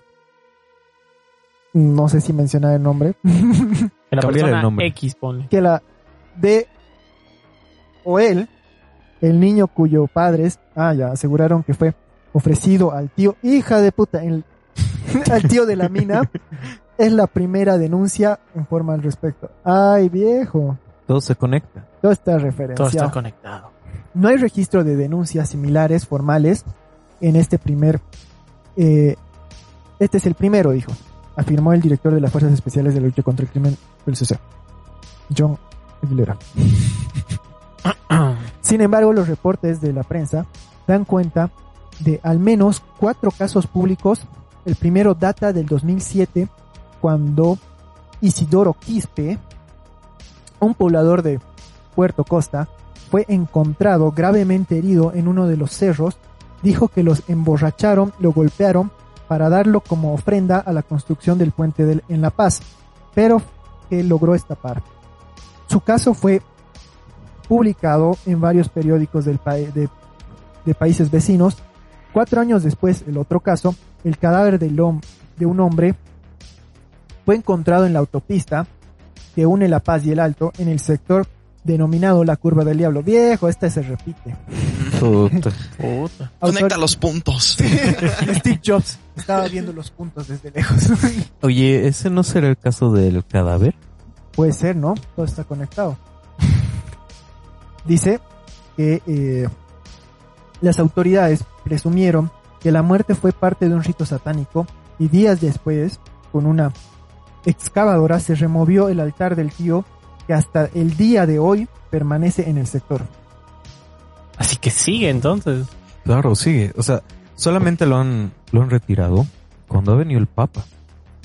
Porque estaba dentro de su ruta. Y yo creo que obviamente si el Papa viene y pasa por ahí. Eh, eh, un sentido ve- arácnido. Ah, me llamas. Su, su punzada. Tengo que bendecir este lugar. Cruz ahí. No, pero sea, es- mira, es la cultura boliviana. En vez de solucionar el problema, puta huevón. Ay, ay, tapalo, tapalo, Lo no lo van a notar. Ubicas para que no para que no nos haga quedar mal prácticamente. Sí. En vez de botar el Por alcohol, una alfombra ahí. en vez de botar el, alcohol en el auto, no, no, tapalo, hermano, tapalo, mételo por ahí. Experiencia, ¿no? Poder- Policía. Ay, no. Sí, pasa. Y, y hay un dato muy curioso que justo lo, lo estaba reforzando para no, no hablar macanas. Y es que es cierto, no existe una, no existe un, para, para la comisión de un delito, eh, existe un principio que es nula pena sine, sine, previa ley. No puede haber una ley, no puede haber una pena, eh, si no existe una ley previa. Vale decir, si no, si no está configurado el delito en el código penal, todo lo que está en el código penal está prohibido pero lo que no está escrito no está prohibido. ¿Se entiende? Sí, por ejemplo, claro. si yo practico sofilia con un animal y la sofilia no está penada por ley, obviamente tenemos eh, un- una situación muy, muy... Y en ese, en Muy ese densa. ¿qué, ¿qué sería, digamos? El- tratarían de adaptarlo al tema de, de esta ley de protección de animales, ¿no? Por Ah. tratos crueles y todo eso, pero no iría por sofilia como tal. Lo mismo, lo propio con la necrofilia. Existiría otro tipo de delitos de, de salud pública por exhumar un cuerpo sin, sin autorización y todo eso. pero no como necrofilia como tal. Entonces, a lo que quiero ir es que el tema de, de sacrificar personas o animales eh, no está penado en Bolivia. Entonces, si yo sacrifico un niño, no voy a ser juzgado por, eh, un- por realizar un sacrificio humano. Sino voy a ser homicidio. juzgado por un asesinato, que es muy distinto de- del- del homicidio. Igual, Ah. eh, algo me parece interesante que lo que vimos en la anterior noticia es que, bueno, en la primera, es que han sido tomados estos rituales como parte de la tradición indígena. Entonces, no sé si hay alguna ley de protección contra estos actos culturales, por decirlo de alguna manera, que podría defender incluso a la gente que realice estas cosas. A ver, eh, lo que decía es que, eh, a ver, lo que estaba leyendo era que, por ejemplo, hay dos sanciones a las que están expuestos una persona que había realizado un rito humano, ¿no? Eh, quienes ejecutan o son cómplices de rituales con humanos en Bolivia, la privación de libertad es de hasta 30 años. Y si el autor es médico tradicional, expulsión del registro único de la medicina tras- eh, tradicional ancestral boliviana Claro, la expulsión. Lo que pasa es que existe una ley de, de- de deslinde jurisdiccional en lo que viene a ser eh, los pueblos indígenas, indígenas originarios campesinos que tienen su propio órgano judicial Ah, a través no que Mm. donde administra justicia un cacique, los, los tatas, el ayu Mm. y el y ellos en su comuna administran la justicia, la justicia de una forma distinta al, al ordenamiento jurídico que tenemos en, en la ciudad. ¿Y quién controla Pero- eso? Dime una cosa. ellos mismos. Eh, ¿Solamente lo expulsan? Sí. ¿O A- lo aquí lo- meten a la cárcel? Aquí más? lo que indicaba era la expulsión del registro único de medicina tradicional ancestral boliviana. Pero ahora hay un tema que, que eso es lo que nos enseñan en la facultad, que mientras el delito que se cometa eh, sea de eh, sea un delito público, porque existen delitos privados y delitos públicos. El delito público afecta a lo que viene a ser toda la sociedad. eh, ya vendría a ser parte de la jurisdicción eh, de, de nuestro sistema de nuestro sistema judicial Claro, ordinario. ¿no ve? Pero eh, existen muchas, muchas, muchas situaciones en las cuales eh, hasta políticos han logrado eh, cometer actos de corrupción, actos, eh, muchas eh, barbaridades, si se podría decir, y donde han podido ser juzgados en base al ordenamiento jurídico de los pueblos indígenas originarios campesinos. No. Entonces, eh, en vez de tener 30 años de cárcel por corrupción, tienes que ir a mandar a hacer 300 ladrillos de adobe. ya saben, Y chicos. esa es tu sanción, ¿no? Es más fácil temerle a la justicia boliviana que al diablo. Así es, entonces si tú, si tú formas parte, si tú, tú, tú tienes los papeles que corroboren que tú formas parte de una comuna o un pueblo indígena originario campesino, tú te basas y te riges en la ley de deslinde jurisdiccional, donde una persona que no es un juez, no es un policía, no es un fiscal, va a administrar tu situación jurídica. Entonces va, tu IU te va a decir, eh, bueno, ahora vas a ir a lavar la, la, la plaza, vas a lavar ropa, en el pueblo te vamos a chicotear o alguna cosa así, ¿no? Vas a quitar el mal de, de ojo a 100 personas. Viejo, pero es súper fácil. O sea, cualquiera que quiera hacer, no quiero decirlo así, pero cualquiera que Una atrocidad. una atrocidad simplemente se, se forma parte de esos grupos y, y ya, y se puede librar de la justicia prácticamente. Claro, o sea, es en sí, eh, es la misma, por decirlo, barrera ética o moral de que no puedes juzgar una religión a veces, digamos. ¿Verdad? Exacto. Exacto, entonces eso ha sido una un tema el cual ha dado demasiado poder y, y muy poca cobertura del Estado en lugares donde sí debería existir este tema de control, porque obviamente la cultura en otros lugares eh, y los actos que realizan en otros lugares, para ellos está bien, pero para la justicia no. Entonces, por ejemplo, un marido que golpea a una mujer y la, está- y la deja siete días en, en coma, va a ser juzgado, lo van a vestir de mujer, va a ir a la plaza, lo van a ver, va, va a tener el bochorno, lo van a chicotear y listo. Pero aquí ya tiene cárcel. Entonces hay sanciones que sí tienen que estar, ¿no? O sea que hay, eh, hay una línea fina que puede delimitar de que una sanción grave y una, sanción leve, de acuerdo, digamos, a, a lo que tú te definas como parte de esta comuna. A lo que tú te De autodefines, sí. Sí, sí, sí, y ha pasado. Y, y es, es, es noticia y, y muchos eh, políticos se han salvado de, de la justicia ordinaria gracias a esta situación.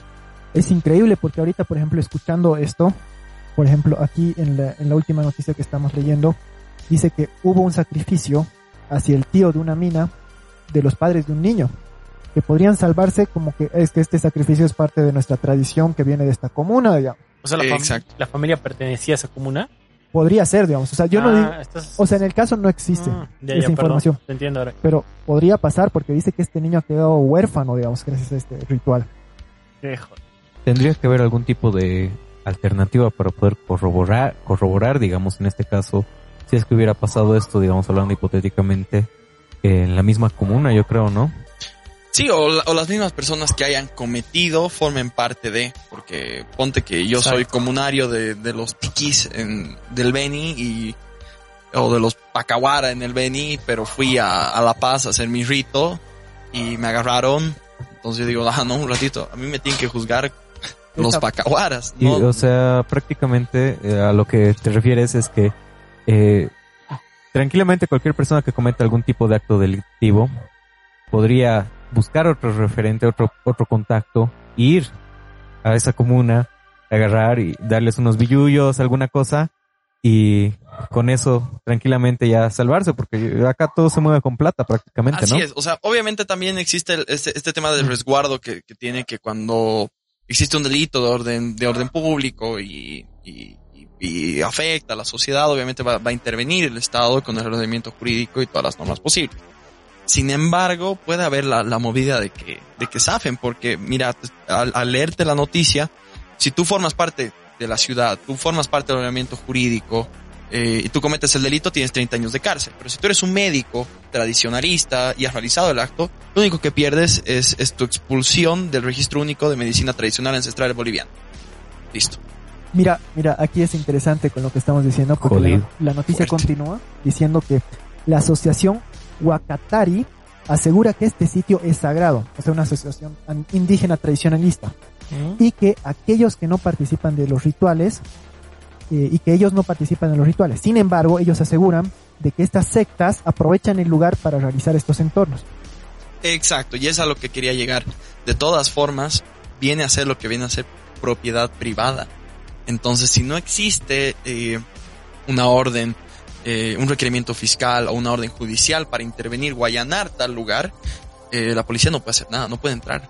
O sea, es expectante igual que nosotros, digamos. Es igual de expectante que nosotros. O sea, igual un policía no puede entrar ahorita a, la, a donde, donde estamos nosotros, ¿no? Pero eh, si existe una orden, sí. Pero juez o fiscal que se atreva a realizar el- este tema de, de allanar, de querer allanar y todo, se, se levanta una revuelta en la cual van a solicitar los derechos y garantías, Oh. la Claro. inviolabilidad de un, Ufa. de un lugar, de un, eh, de un lugar sagrado. etc, Claro, etc, o sea, ¿no? ese es- no es tanto, es no solo no solo es legal, sino es eh, moral y ético, porque la gente de ahí va a decir no, es que están allanando las formas morales de vivienda de mi existencia de religión. Exacto. Y político también. Y político. Porque obviamente esas masas, ese, todo ese grupo de gente, votan a la persona que los va a cubrir. Uh, sí. Entonces, si tú, si tú propones un modelo en el cual va a existir la justicia y todos somos iguales frente a la justicia, y tú tienes beneficios, entonces tú no vas a votar por esa persona. Sí. Exactamente. Es- Entonces, es, es también un tema político. Y es más, por eso se le ha dado tanto poder con esta ley de la línea jurisdiccional a todos estos pueblos indígenas originarios campesinos, que representan una gran parte de, de- de nuestra población. Claro, es verdad. Por ejemplo, Sí. aquí dice, mira, en el 2018, do- dos casos fueron acusados. eh, no, dos de estos casos fueron eh, lo que causaron una preocupación e indignación en la sociedad. En agosto, el cuerpo de un bebé cubierto de coca y alcohol No. fue encontrado entre las rocas y piedras del cerro Tatasabaya, aunque se dijo que era parte de un sacrificio de los contrabandistas. Días después del examen forense, la evidencia, se- perdón, se identificó el cuerpo, que era eh, un prematuro de 30 a 34 semanas que murió antes de nacer. Se descartó que hubiera sido un sacrificio en un ritual, según ellos, digamos, pero ya, eh, por ejemplo, eh, mi familia trabaja con lo que es el área de fronteras en aduanas y muchos de mis familiares han comenzado en áreas fronterizas, directamente en lo que es la frontera, frontera, En zonas ejemplo, francas. exactamente, en zonas francas, por, como Ah. ser Pisiga. Ya. Y por ejemplo, mi padre me contaba, en la zona franca siempre hay, eh, eh, antes de llegar a la misma, hay un lugar donde realmente se realizan rituales. Y por ejemplo, cuando yo estaba yendo por Chile, me detuvo y en, en medio así antes de llegar a la zona franca y yo Ajá. como que, ¿para qué nos paramos? La zona franca es más allá, digamos. Sí. Y me dice, a ver, ven, ven. Y me lleva y es exacto, o sea, ves una zona de piedras y ves pequeñas eh, piedras ya un poco calcinadas por tantos rituales con fuego y todo eso. Incluso yo veía restos de animales, por decirlo, huesos, que obviamente yo no sé de qué animal habrá sido y si hubiera estado con vida o no, pero él me decía que muchas veces la gente que es contrabandista o la gente de la misma zona franca realiza distintos tipos de rituales, cada uno con su medio y moral y ética Ajá. pero hay uno que otro que es- involucra lo que es el sacrificio de animales o sacrificio de ciertos eh, prematuros, ya sean animales o de personas, digamos, Qué jodido. Pero ¿por qué en zona Pasa. franca? Porque es para la eh, que aumente la cantidad de exportación o importaciones, o en el Ah, caso de contrabandistas es el para que no se les detecte, digamos. Para que no los agarren, porque tú, tú pasas en la frontera de Bolivia tranquilo, afuera. Sí. Sí. Pero llegas a Chile con contrabando y todo, el carabinero no va a pensarla dos veces. Uno, o en agarrarte y meterte a la cárcel de Chile, que es Sí, tremenda, o balearte, si es que no paras. Uy. De hecho, o sea, han habido tal casos de, entre comillas, yo digo, abusos policiales de los carabineros, que son un cacho gatillo fácil, por el hecho de que estaban parando, yo te cuento esta, que estaban saliendo del aeropuerto un taxi. Ya. El carabinero, pare, le dice. Pare. Y no, y no no paraba. paraba. Y no paraba. Pare, pare, pare. Saca la pistola, pum, listo. Ahí quedó. Sí, hay mucho respeto por esas autoridades, o sea, allá no es Ah, juego. Están más eh, organizados también legalmente allá, ¿no? Uh, no, eso Es es, otro eso es nivel. tremendo. Tú, tú cuando, eh, y esto le pasó a mi papá, Me les voy a contar. Eh, que es de todo boliviano, creo, ¿no? O sea, Sí. uno sale a tomar copas eh, y puede manejar borracho su casa, tranquilo. Lo para el policía, una pequeña coima, gracias, ¿no? Estás Coima- escuchando, toma nota, Josu, por favor. tienes auto. Pero yo no espera, manejo borracho. Yo tampoco. eh, espera un cacho, Ale. Antes de continuar con tu historia, ¿puedes eh, especificar para los que nos escuchan qué es coima? Ah, bueno, la coima es un soborno, es eh, un pago fácil y en el cual tú no pagas la multa porque te retengan el auto, tú no eres procesado por andar en, en estado de ebriedad, Correcto. entonces simplemente tú pagas al oficial para que se haga de la vista gorda. Bueno, puedes proseguir. Entonces, pasa que en Chile van, se toman unas copas, estaban volviendo turulas al, los borrachos al, al hotel y los paran unos carabineros a la cárcel. Y bueno, ellos explicaron, ¿no? Nosotros somos bolivianos, por favor, no sé qué. En ese momento, bueno, obviamente los carabineros no son tan eh, rigurosos de, no, usted tiene que ir, son muy comprensivos. Como, como son igual de malditos, son muy comprensivos, son, más, son bien humanos. El carabinero es, por eso es que son tan respetados, porque son muy justos. Entonces ellos les indicaron, les dijeron, no tienen que retener, vamos a retener el auto, pero bueno, logren ustedes volver a sus casas, los vamos a llevar, todo, todo el tema. Pero luego ya al hablar con los carabineros les dijeron, no, aquí en Chile, manejar en estado de ebriedad es tentativa de asesinato.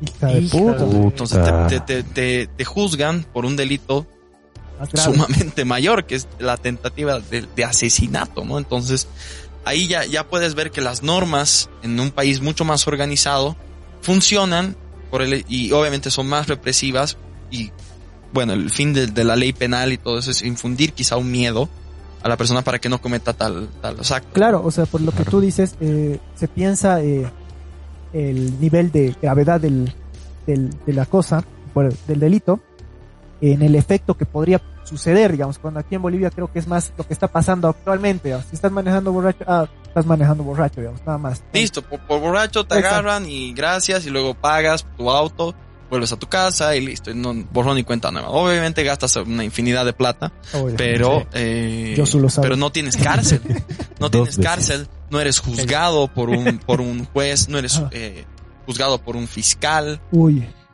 O sea, es- entonces ahí sí las leyes funcionan y es por eso que claro la, la gente tiene tanto tanto miedo porque yo creo que todo este tema de- del misticismo y la magia y- es un, un tema de descubrir algo nuevo que tienes que debes tener yo creo mucho respeto y además miedo claro, Sí. es verdad. Mira, por ejemplo, Definitivamente. Por ejemplo, el último párrafo de esta noticia dice que el caso de Joel, el niño que sus padres Ya fueron. Ya la Ya, cagaste, ya. no tenías que decir el nombre. Bueno, ya dije antes J o él, no creo que no sumen dos más dos. No, al ser, al ser pública la, al Claro. ser pública la noticia, se puede, se puede mencionar, ¿no? Gracias. Genial. Tengo al diablo de mi parte. Puta, no digas viejo. Por favor, iglesia, no me excomulgue. bueno, la cosa es que Joel, un niño que desapareció el 14 de septiembre en el cantón de Pusillamin, Yani, del municipio paseño de. Aguacapata. No soy muy bueno con las lenguas Esos autóctonas. nombres. Esos nombres, bro. Sí, viejo, tengo que estudiar las lenguas autóctonas. Bueno, eh, los padres aseguran, ah, mira, entonces el pequeño era el que se ha muerto, weón. Sí, era, era el niño. Gracias. justo estaba leyendo la, la misma noticia. Ah, gracias.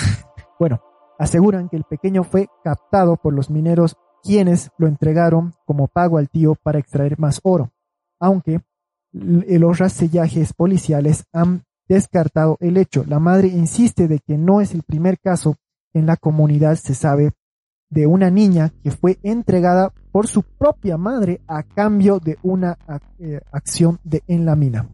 Uy. Mm. What? Y ahora aquí la pregunta es, ¿quién está más enfermo? ¿Los que adoran al diablo o el diablo?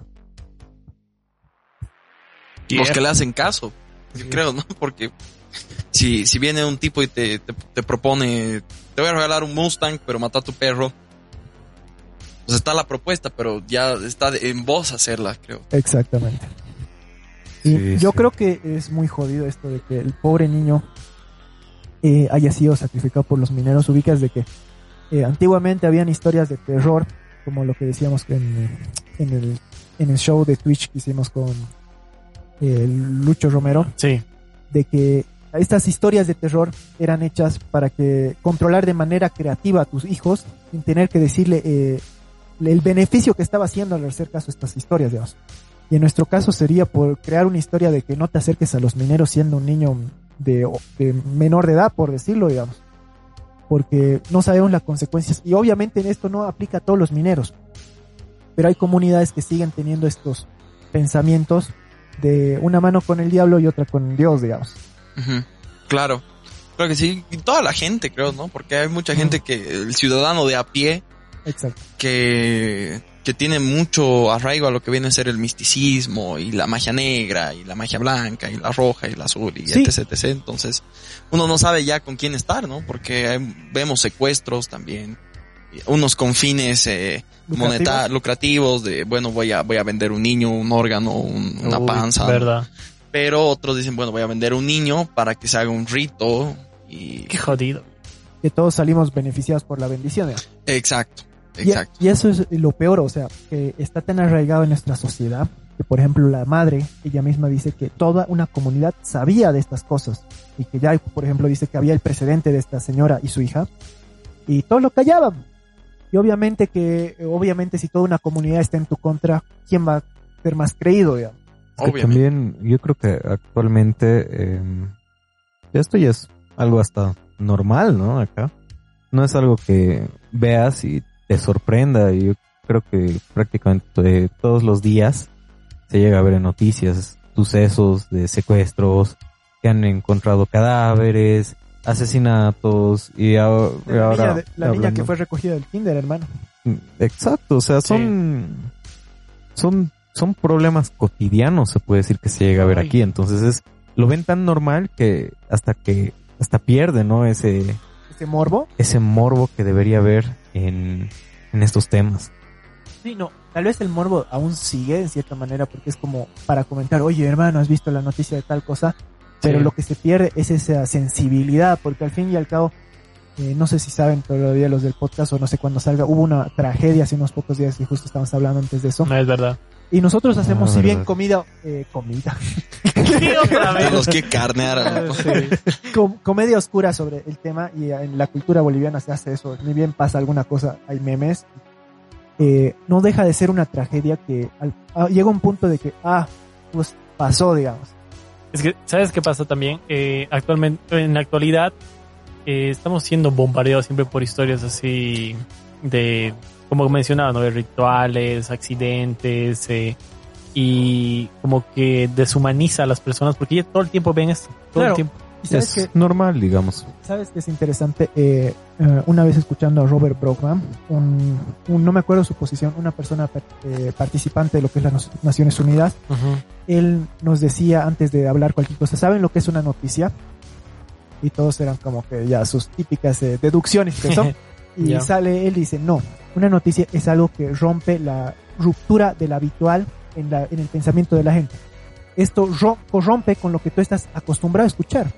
Y yo creo que lamentablemente vamos a llegar a un punto de que las noticias van a ser buenas, no porque sean algo novedoso, sino porque hay tanta noticia mala que la buena es como que, ah, sobresale, viejo. O sea, Puta. nadie hace un noticiero de buenas noticias, Es Claro. pero no estamos tan lejos de eso. Es que el amarillismo igual y el, y el morbo de la gente, porque si tú tienes un, un canal de noticias, de buenas noticias, frente a uno que, que te va a exponer muertes, asesinatos, violaciones y todo, todo, toda esa cumulto de delitos y Mm. situaciones tragédicas, va a tener muchísimo más rating. Es por eso que además los, los mismos noticieros en la televisión eh, tratan de no censu- tratan de censurar lo menos posible su, su cobertura y sus videos, ¿no? Porque hay muchos eh, noticieros donde dicen, ah, ha sucedido tal tragedia y hay fallecidos. Y tú ves toda la pantalla pixeleada y dices, ah, bueno, está bien.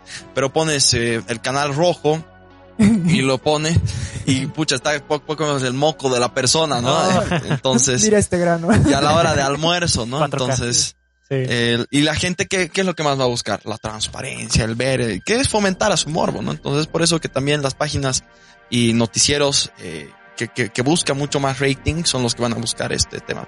Incluso cuando no hay ese tipo de sucesos aquí, se toman la molestia de buscar asesinatos de buscar, así, del exterior. güey. Sí, o sea, es como que llega un momento en que estás viendo el noticiero de Bolivia y llega una noticia de Argentina y vos, ¿qué putas tiene que ver esto? Es que asesinato, no sé qué. Ah, hermano, está, se entiende, lógico. Claro. Entra Sí. en el contexto. güey. Yo creo que la gente de los noticieros, los, los reporteros, eh, la gente que, que organiza las noticias y todo, eh, va a siempre preferir esta situación, ¿no? En vez de poner una noticia de, suponte, han entrado 200 nuevos niños a, a estudiar en el colegio, siempre van a preferir, a- han matado a un niño en Taiwán de una forma inhumana, ¿no? Claro, Sí. incluso lo podemos dar de ejemplo lo que es la segunda noticia que dice tres delincuentes que, que presuntamente hacían rituales satánicos. Cuando podría ser tres delincuentes son encontrados robando, como dice, 20 millones de dólares, sé que es una suma bastante grande. Sí. Lo que han preferido es satánico, que han encontrado cosas así relevantes que despiertan el morbo. Han enfatizado el amarillismo, en otras Sí. palabras. Así es. Bueno, volviendo a lo que es eh, los ritua- rituales satánicos, ¿tú conoces algún ritual satánico, Ale, que no que hayas experimentado, que hayas realizado, sino que te hayas enterado tal vez? Bueno, realizado sí, va. ya que Eh, Bueno, to- ya- tome ya que nota, estamos Joseph. charlando, me voy a anotar. Ha habido un caso muy controvertido que hemos llevado en la facultad, que obviamente ha sido llevado como asesinato, ¿Mm? que ahorita está en, en boga, bueno, hace un año, el año pasado eh, ha sido muy, muy tocado, que es el tema de, de que 11 personas, 11 chicos habían asesinado a una chica para realizar eh, estos actos de, de satanismo, ¿no? Pero lo, lo interesante es que eh, para, el, para el estudio y, en ala- y el análisis jurídico, que, que obviamente tienes que verlo con mucha cabeza fría, con- bien apegado a la norma, lo que estábamos hablando era sobre la culpabilidad de, eh, de 11 personas. Porque ¿cuántas personas son, eh, son necesarias para matar a una persona? Claro, eh, por ejemplo, hubo un caso, por sumar a lo que dices, de la violación, de una violación de la manada, creo que de Argentina, de, no, de Argentina creo que era, o de España, que estaban diciendo que los cuatro participaron de eso cuando uno supuestamente no tenía nada que ver, digamos.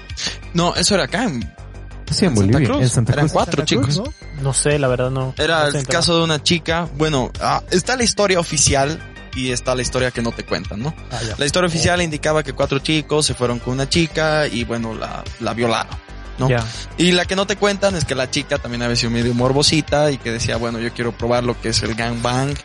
Yo quiero probar. No, en serio, obviamente en, en un mundo de drogas, en un mundo de Sí. alcohol y obviamente tener la, la accesibilidad monetaria para poder ir a tu motel y todo. Y obviamente la chica se intoxicó Sí, ¿verdad? Era acá. y, y amaneció, o sea, y despertó y obviamente, claro, tu chica, con, con tu morbo, ¿no? Y te dan cuatro tipos.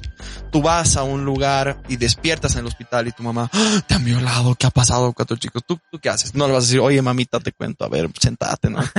No, obviamente no es- sabes. va- vas, a- vas- vas acorde, va- claro, exacto, va- vas acorde al tema, ¿no? Entonces, eh, a lo que volvíamos con el caso este de- de- del análisis jurídico, era el tema de que mucha gente para este delito de asesinato no configuraba el delito, porque para matar a una persona, ¿cuántas personas necesitan? Las 11 no pueden.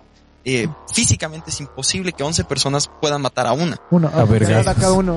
Claro, o sea, a un puñete cada uno, se han mixteado, Ha no, obviamente, fila. máximo unos tres, cuatro. Entonces, ¿qué pasa con estas otras personas que están siendo juzgadas por un delito en el cual eh, ellos no han cometido como autores, sino como cómplices? Entonces, obviamente la Exacto. pena varía.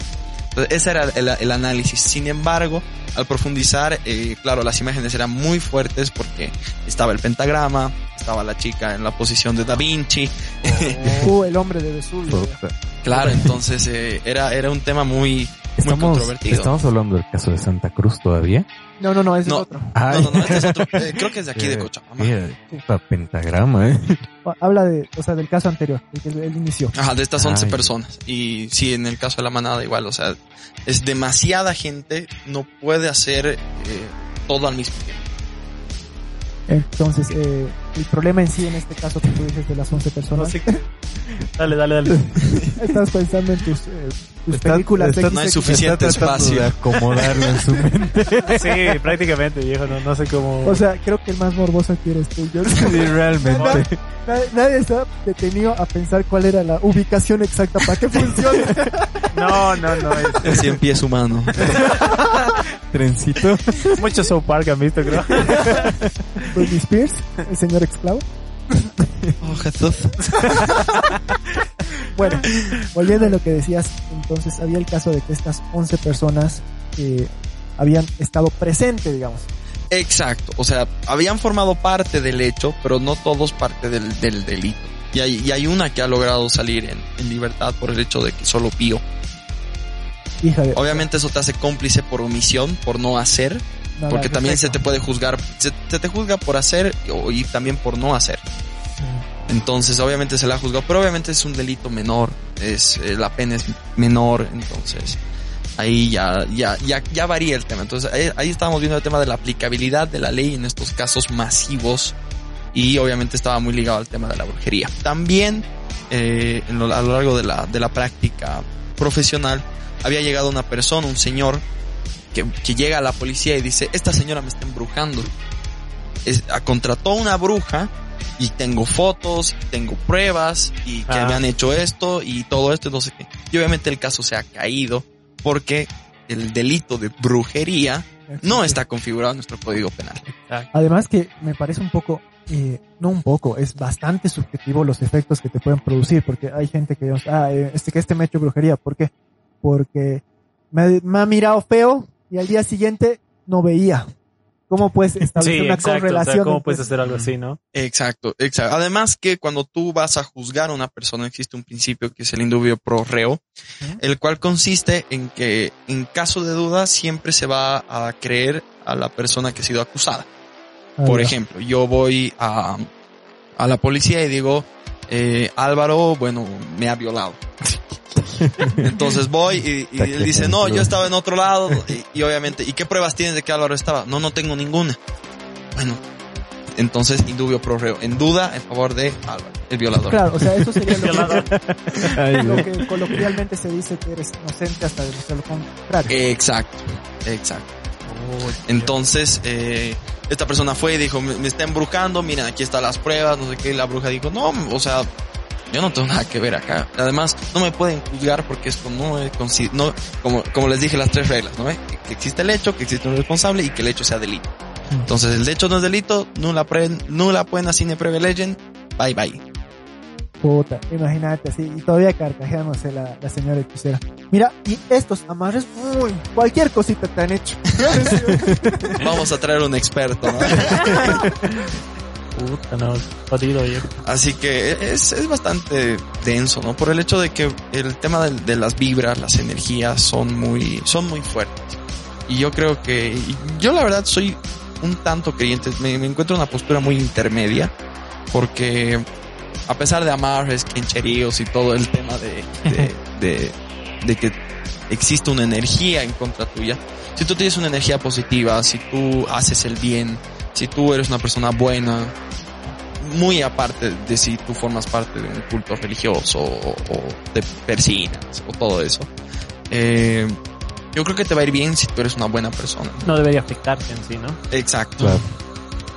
Bueno, creo que ya hemos terminado todas las noticias. Ahora vienen las conclusiones, chicos. Chan, chan, chan. No hagan rituales satánicos y si los hacen no olviden eh, estar dentro de lo que es una comunidad Comunidad. para ser libres. Aprovechar eh, lugares indígenas. Niños no se acerquen a los mineros, Sí, no, no, no. No. Siempre tengan un buen abogado. siempre tengan un buen abogado. Ale, eh, por favor, tu número para... 653-62340, anótenselo de una vez rápido. 653-62340. Solo mensajes, no acepto llamadas. En mujeres, horario de que, oficina, sí.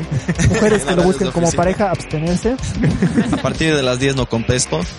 Eh, mujeres que buscan pareja, por favor derivar al 779-70499. Hijo de, Eh, Fabricio Fuentes o hijo Potter. de puta. Alias Potter.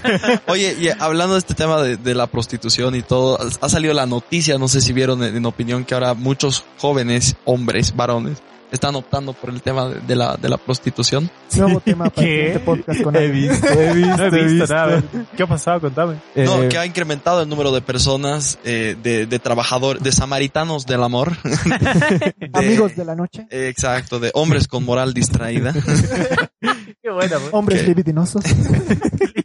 que dan sus caricias y besos A otros por una remuneración. Sí. Wow. O perros. Sí. O Nada más. perros. Para videos. La zoofilia no es delito. La Play 5 no se consigue gratis. Exacto. Y en otro caso no relacionado, Play 5 sale en Bolivia. Incrementan las compras de Play 5. Hizo patita ahí. OnlyFans, viejo. Se ha roto el culo. Literal, se parte Trabajando el culo para vez. tener esta Play cinco. Ay, Bien. nuestro país. Bueno, yo creo que en una de las conclusiones sobre este tema es que lamentablemente eh, en nuestro país, no sé, tal vez a nivel Latinoamérica por nuestras raíces que han sido, eh, que han colisionado con nuestra nueva religión, por decirlo de alguna manera cristiana, eh, tenemos esta divergencia y esta línea tan fina que defiende ambas en la ley. Y sin embargo puede ser muy perjudicial, aunque nosotros lo digamos por tratar de mantener nuestras raíces autóctonas, por tratar de no perdernos en el lado español que ha venido a nuestras tierras, eh, termina siendo favorable también para estos grupos de gente que busca hacer el mal, ¿no? Y que lamentablemente a veces, eh, por más de que no sean seres vivos para algunos del mismo calibre, lo pagan los animales y por otro lado lo pagan las personas. Imagínate el, el pobre Jolly. Así, o sea, yo creo que el fin, porque yo creo que todos están basados en cuanto al tema de que, el fin justifica los medios, ¿no? Yo quiero tener una casa sólida, una casa que nunca se caiga, una casa próspera, y por eso tengo que optar a que, a tener un animal que ha venido a este mundo para sufrir, para morir. Entonces, yo creo y considero que, que todo tipo de maltrato, todo tipo de vejación a lo que viene a ser el derecho a la vida, no tanto para para las personas como para los animales debe ser respetado. Obviamente ahí entra una disputa ya con los veganos por el hecho de que claro, entonces, si, si defiendes la vida, entonces ¿por qué te comes un kilo de carne? Que obviamente es muy distinto porque una cosa cumple un fin. El fin es eh, cumplir con la cadena alimenticia y bueno, tú eh, crecer y formarte y ser una persona saludable. Y por otro lado, no pues vas a matar una llama por una creencia la cual científicamente no está comprobada. ¿no? Sí, ¿no? Eh, Sí. Y hermano, a veces estos animalistas o veganos también se pelean con los biólogos, viejo. Porque dice que los biólogos piensan que hay, eso yo que sí me enteré, que hay una cierta, eh, hay un cierto valor en cada animal que no es el mismo porque no cumple un valor biológico en la cadena que justo mencionó. Que, por ejemplo, no es lo mismo que extingas a las abejas que extingas a los perros, digamos. El perro lamentablemente, aunque no nos guste, no tiene una labor funcional ya dentro de la cadena. Así es, porque ya ha sido domesticado. Exacto. En cambio, las abejas, viejo, o sea, eliminar el polen y todo el proceso de... Todos morimos, viejos. sí. Exacto. Morimos unos tres años. En- eh, Sí, mueren todas las abejas. Es verdad. Exacto, y este discurso de los biólogos va en contra de lo que dicen los mismos animalistas, de que todos son iguales, de que debemos tratar al toro, que al león, que al perro y al gato. Y bueno, nos hemos desviado otra vez. Bueno. Pero debe existir un respeto ¿no? a, a la vida en general. Sí, y yo creo que dentro de lo que tú dices, tal vez una, una máxima de lo que es la cultura boliviana y de lo que son estos rituales satánicos o rituales indígenas con un índole perjuicioso en cierta manera hacia un tercero que puede ser un animal como una persona, es eh, la cultura que se ha impregnado o que se ha normalizado de la educación de buscar el camino fácil. Al menos en Bolivia muchas Ah, podría Sí, decir que sí. Sí. Sí, Es sí, verdad. sí, sí, sí. En vez de, de abrir tu local una hora antes y cerrarla una hora después de lo que deberías hacerlo, prefieres trabajar menos, pero a costa de, de, sacrificios. E incluso un gasto para ti, porque comprar coas, comprar muertitos, Tu yatiri. tu, tu yatiri es, es costoso. No, Entonces, viejo, o sea, dice creo que para romper un maleficio del Yatiri, no estoy mal, me, me informaron hace unos, hace poco, cuesta sus dólares, viejo. ¿En serio? Sí. en verde, sí, obviamente, y además tiene que ser uno bueno, porque si es uno malo, o uno que no tenga mucha experiencia, o uno que ya tenga un mal comentario, ya, Ya. queda pues tachado, porque tú para, es, es como un médico, como un médico, porque si tú vas a ir a hacerte operar la nariz, tienes, vas a ir siempre al mejor cirujano, al que, al que nunca la ha pelado, pero si dice una vez la peló y mató a su Mm, paciente, no vas. No voy. Entonces, obviamente, por, por ese trabajo tan perfecto que hacen, obviamente cobran muchísimo. Pero creo Claro. que también es un tema de, de, de convencer al cliente, de llevar su energía del cliente, ¿no? De Mm. ahora te voy a hacer las siete fumadas poderosas y vas a ver que has cambiado. Entonces tú ya con esa mentalidad positiva de ya me han fumado, oh, ahora sí. Por, por si acaso, igual en la cultura boliviana, fumar es que tan estafado. Engañado, engañado. exacto. Entonces ya me han fumado, ya estoy poderoso. Entonces, y tú mismo traes eso. Obviamente la, la persona que te dice, ¿ves? ¿Ves que cambiaste? Ahora, indudable, hay mucha gente que tiene poderes. Y eso es, es innegable. Hay, hay una persona que yo conozco que al dar, al darle la mano, Ajá. y te prometo, al darle la mano, me, ha- me ha dicho toda mi vida. Y yo, guay, me has investigado en el Face, ¿qué ha pasado? Pues, ¿no? Y me ha dicho, oye, tú estudias, ¿no? Ta- Sí. Tan sucia estaba mi mano. tiempo, ¿Qué tal? Y tú estabas haciendo fútbol hace años, ¿no? Qué bien, qué interesante. Y yo, Pero, pero ponte a pensar, eh, muchas de esas eh, personas que tienden a leerte, no ver tu futuro, son cosas random, digamos, eh, tú comes prácticamente, todos comemos, digamos. o- Obviamente, o sea, hay, hay ciertas cosas, eh, factores genéticos, eh, genéticos, pero genéricos, que pueden derivar en más específicos Exacto. que pueden darle ilusión. Pero-. Es Pero que- como dice Ale, eh, factores tan, ese, que seguramente tal vez le han dado muy específicos, tal vez le Sí, han dado ese, cosas mucho más, más, más. precisas que, que tú no sabes, ¿no? Esto creo que ya hemos hablado anteriormente. Eh, es como que empiezan obviamente. Ah, era, era cuando hablábamos de la Ouija, creo, ¿no ve? Ah, sí. Hacen, Hay que hacen- sacar un podcast específicamente de ese tema. Sí, sí, invitamos sí. a Ale más. hacen preguntas. Ah, yo, encantado. Ah, de la puta. Te avisamos entonces cuando lo hagamos. Claro, claro que sí. Eh, hacen preguntas abiertas en realidad. Sí. No, no es como que, que algo que ya te han visto y ya conocen toda tu vida, ¿no? ve? Es, es más como que un juego de preguntas abiertas y un mismo análisis a la persona. Hasta un psicoanálisis. ¿no? Exacto, Pero, es como o sea- que te ven y dicen, ah, ya, eh, no tienes un anillo, digamos. Entonces, o Ah, tienen, o tienen una pareja o estás soltero. Ah, y, ahí, y, ahí, y ahí empiezan a preguntarte, digamos. Ahora, si obviamente va una, una chica con un anillo, está vestida de negro, a un yatiri o algo, te dicen, eh, siento una presencia de un hombre cerca tuyo que intenta hablar, hablarte. Y obviamente eh, lo, psicológico a la otra persona como que le despierta y lo relaciona y dice, Claro. es mi esposo. Sí. Eh, quiere decirte algo. Quiere decirte que, que te quiere, que te extraña. Siempre, siempre, siempre abarcan ese espacio. No es como que te dicen algo específico, como que dice que cojudas, deja la, la, la cocina encendida. Y por eso me he ido al más allá. Claro, Además, situaciones que, que, que tú puedes evitar. Por ejemplo, si te dicen, te van a robar tu moto en la noche. Entonces ya no sales con la moto en la noche, ¿no?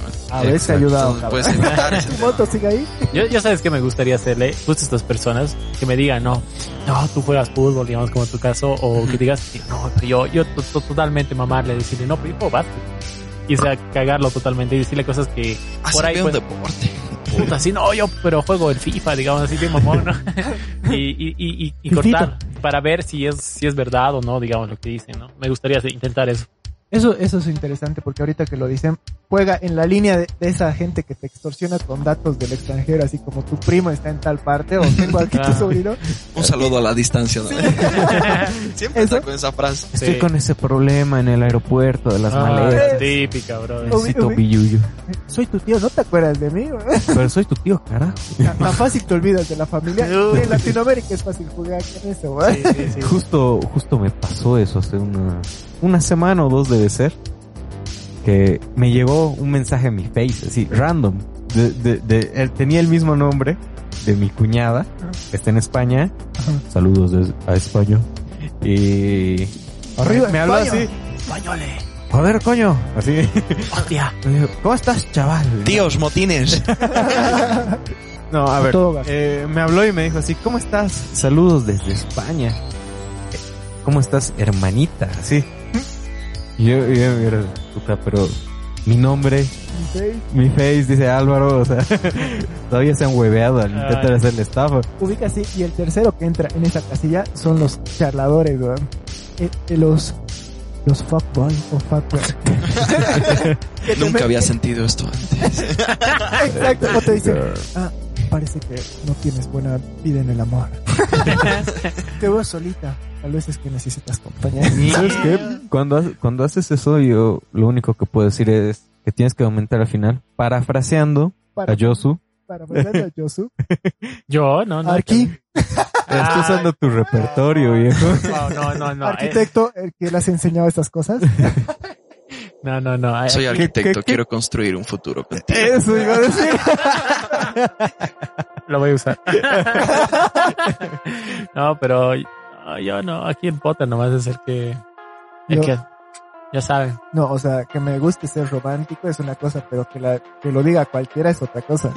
Ah, no, no, no. Yo creo que hay una línea muy delgada entre ser romántico y un acosador viejo. Una línea rom- Una línea romántica. o, o una línea de secuestro. No, El hilo rojo. ¿De qué lo hablamos? O una pequeña línea entre Potter y Josu. ¿eh?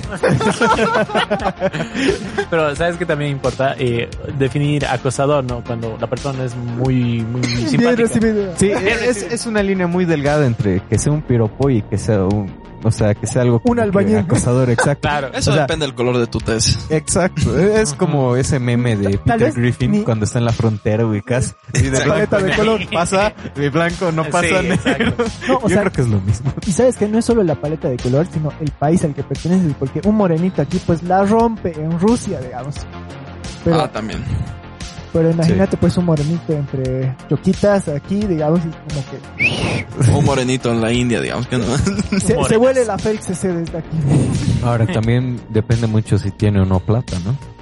También, también, ¿Verdad? porque hay gente que, hay muchas chicas que no buscan una relación, no buscan Buscan el, Algo grande, lujos, buscan el camino fácil. Y también hay chicos, viejo, por algo existen ya las sugar moms. Potter. Epa, epa, epa. Y como iba cerrando este show, Digo nombres. No, no, no sé. ¿nombres de qué? Yo no sé nada, bro. Yo no sé nada. Yo solo sé que no sé nada. Ya, Bien. mejor no, no digo nombres. En boca cerrada no entran moscas. El que come callado come doble. Epa, ya, a ver, cerrando el No, show. no le vamos a joder su, su Ah. partido, ¿no? No, no, no. Sí, no. Claro. Qué partido, viejo. O sea, las referencias del fútbol yo no las entiendo. Sigamos. Dicen que en el equipo juegan 11. Depende, si es ajedrez es uno nomás. No, uno no, no. Puta, parece cuando cierran el show en Alp, viejo con un chiste al final. La música de fondo.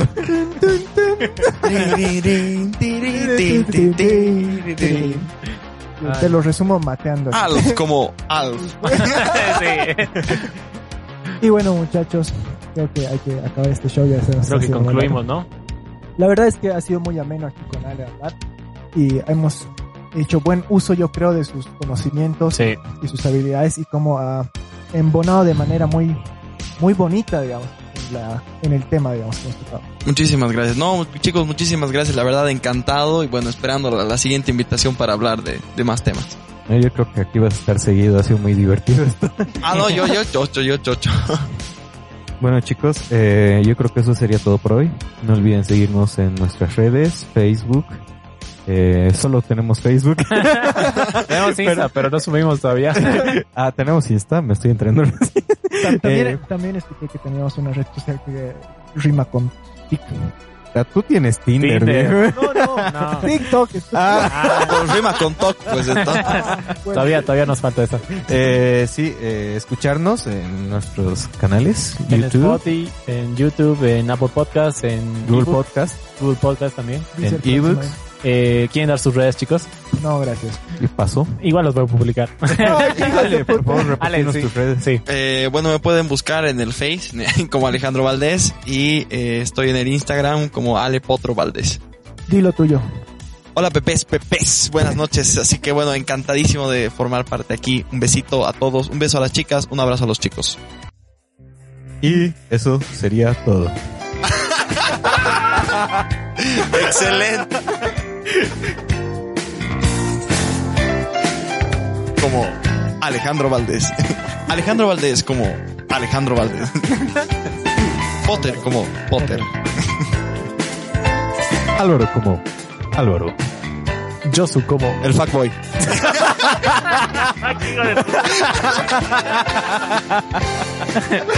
Quisiera no pagar.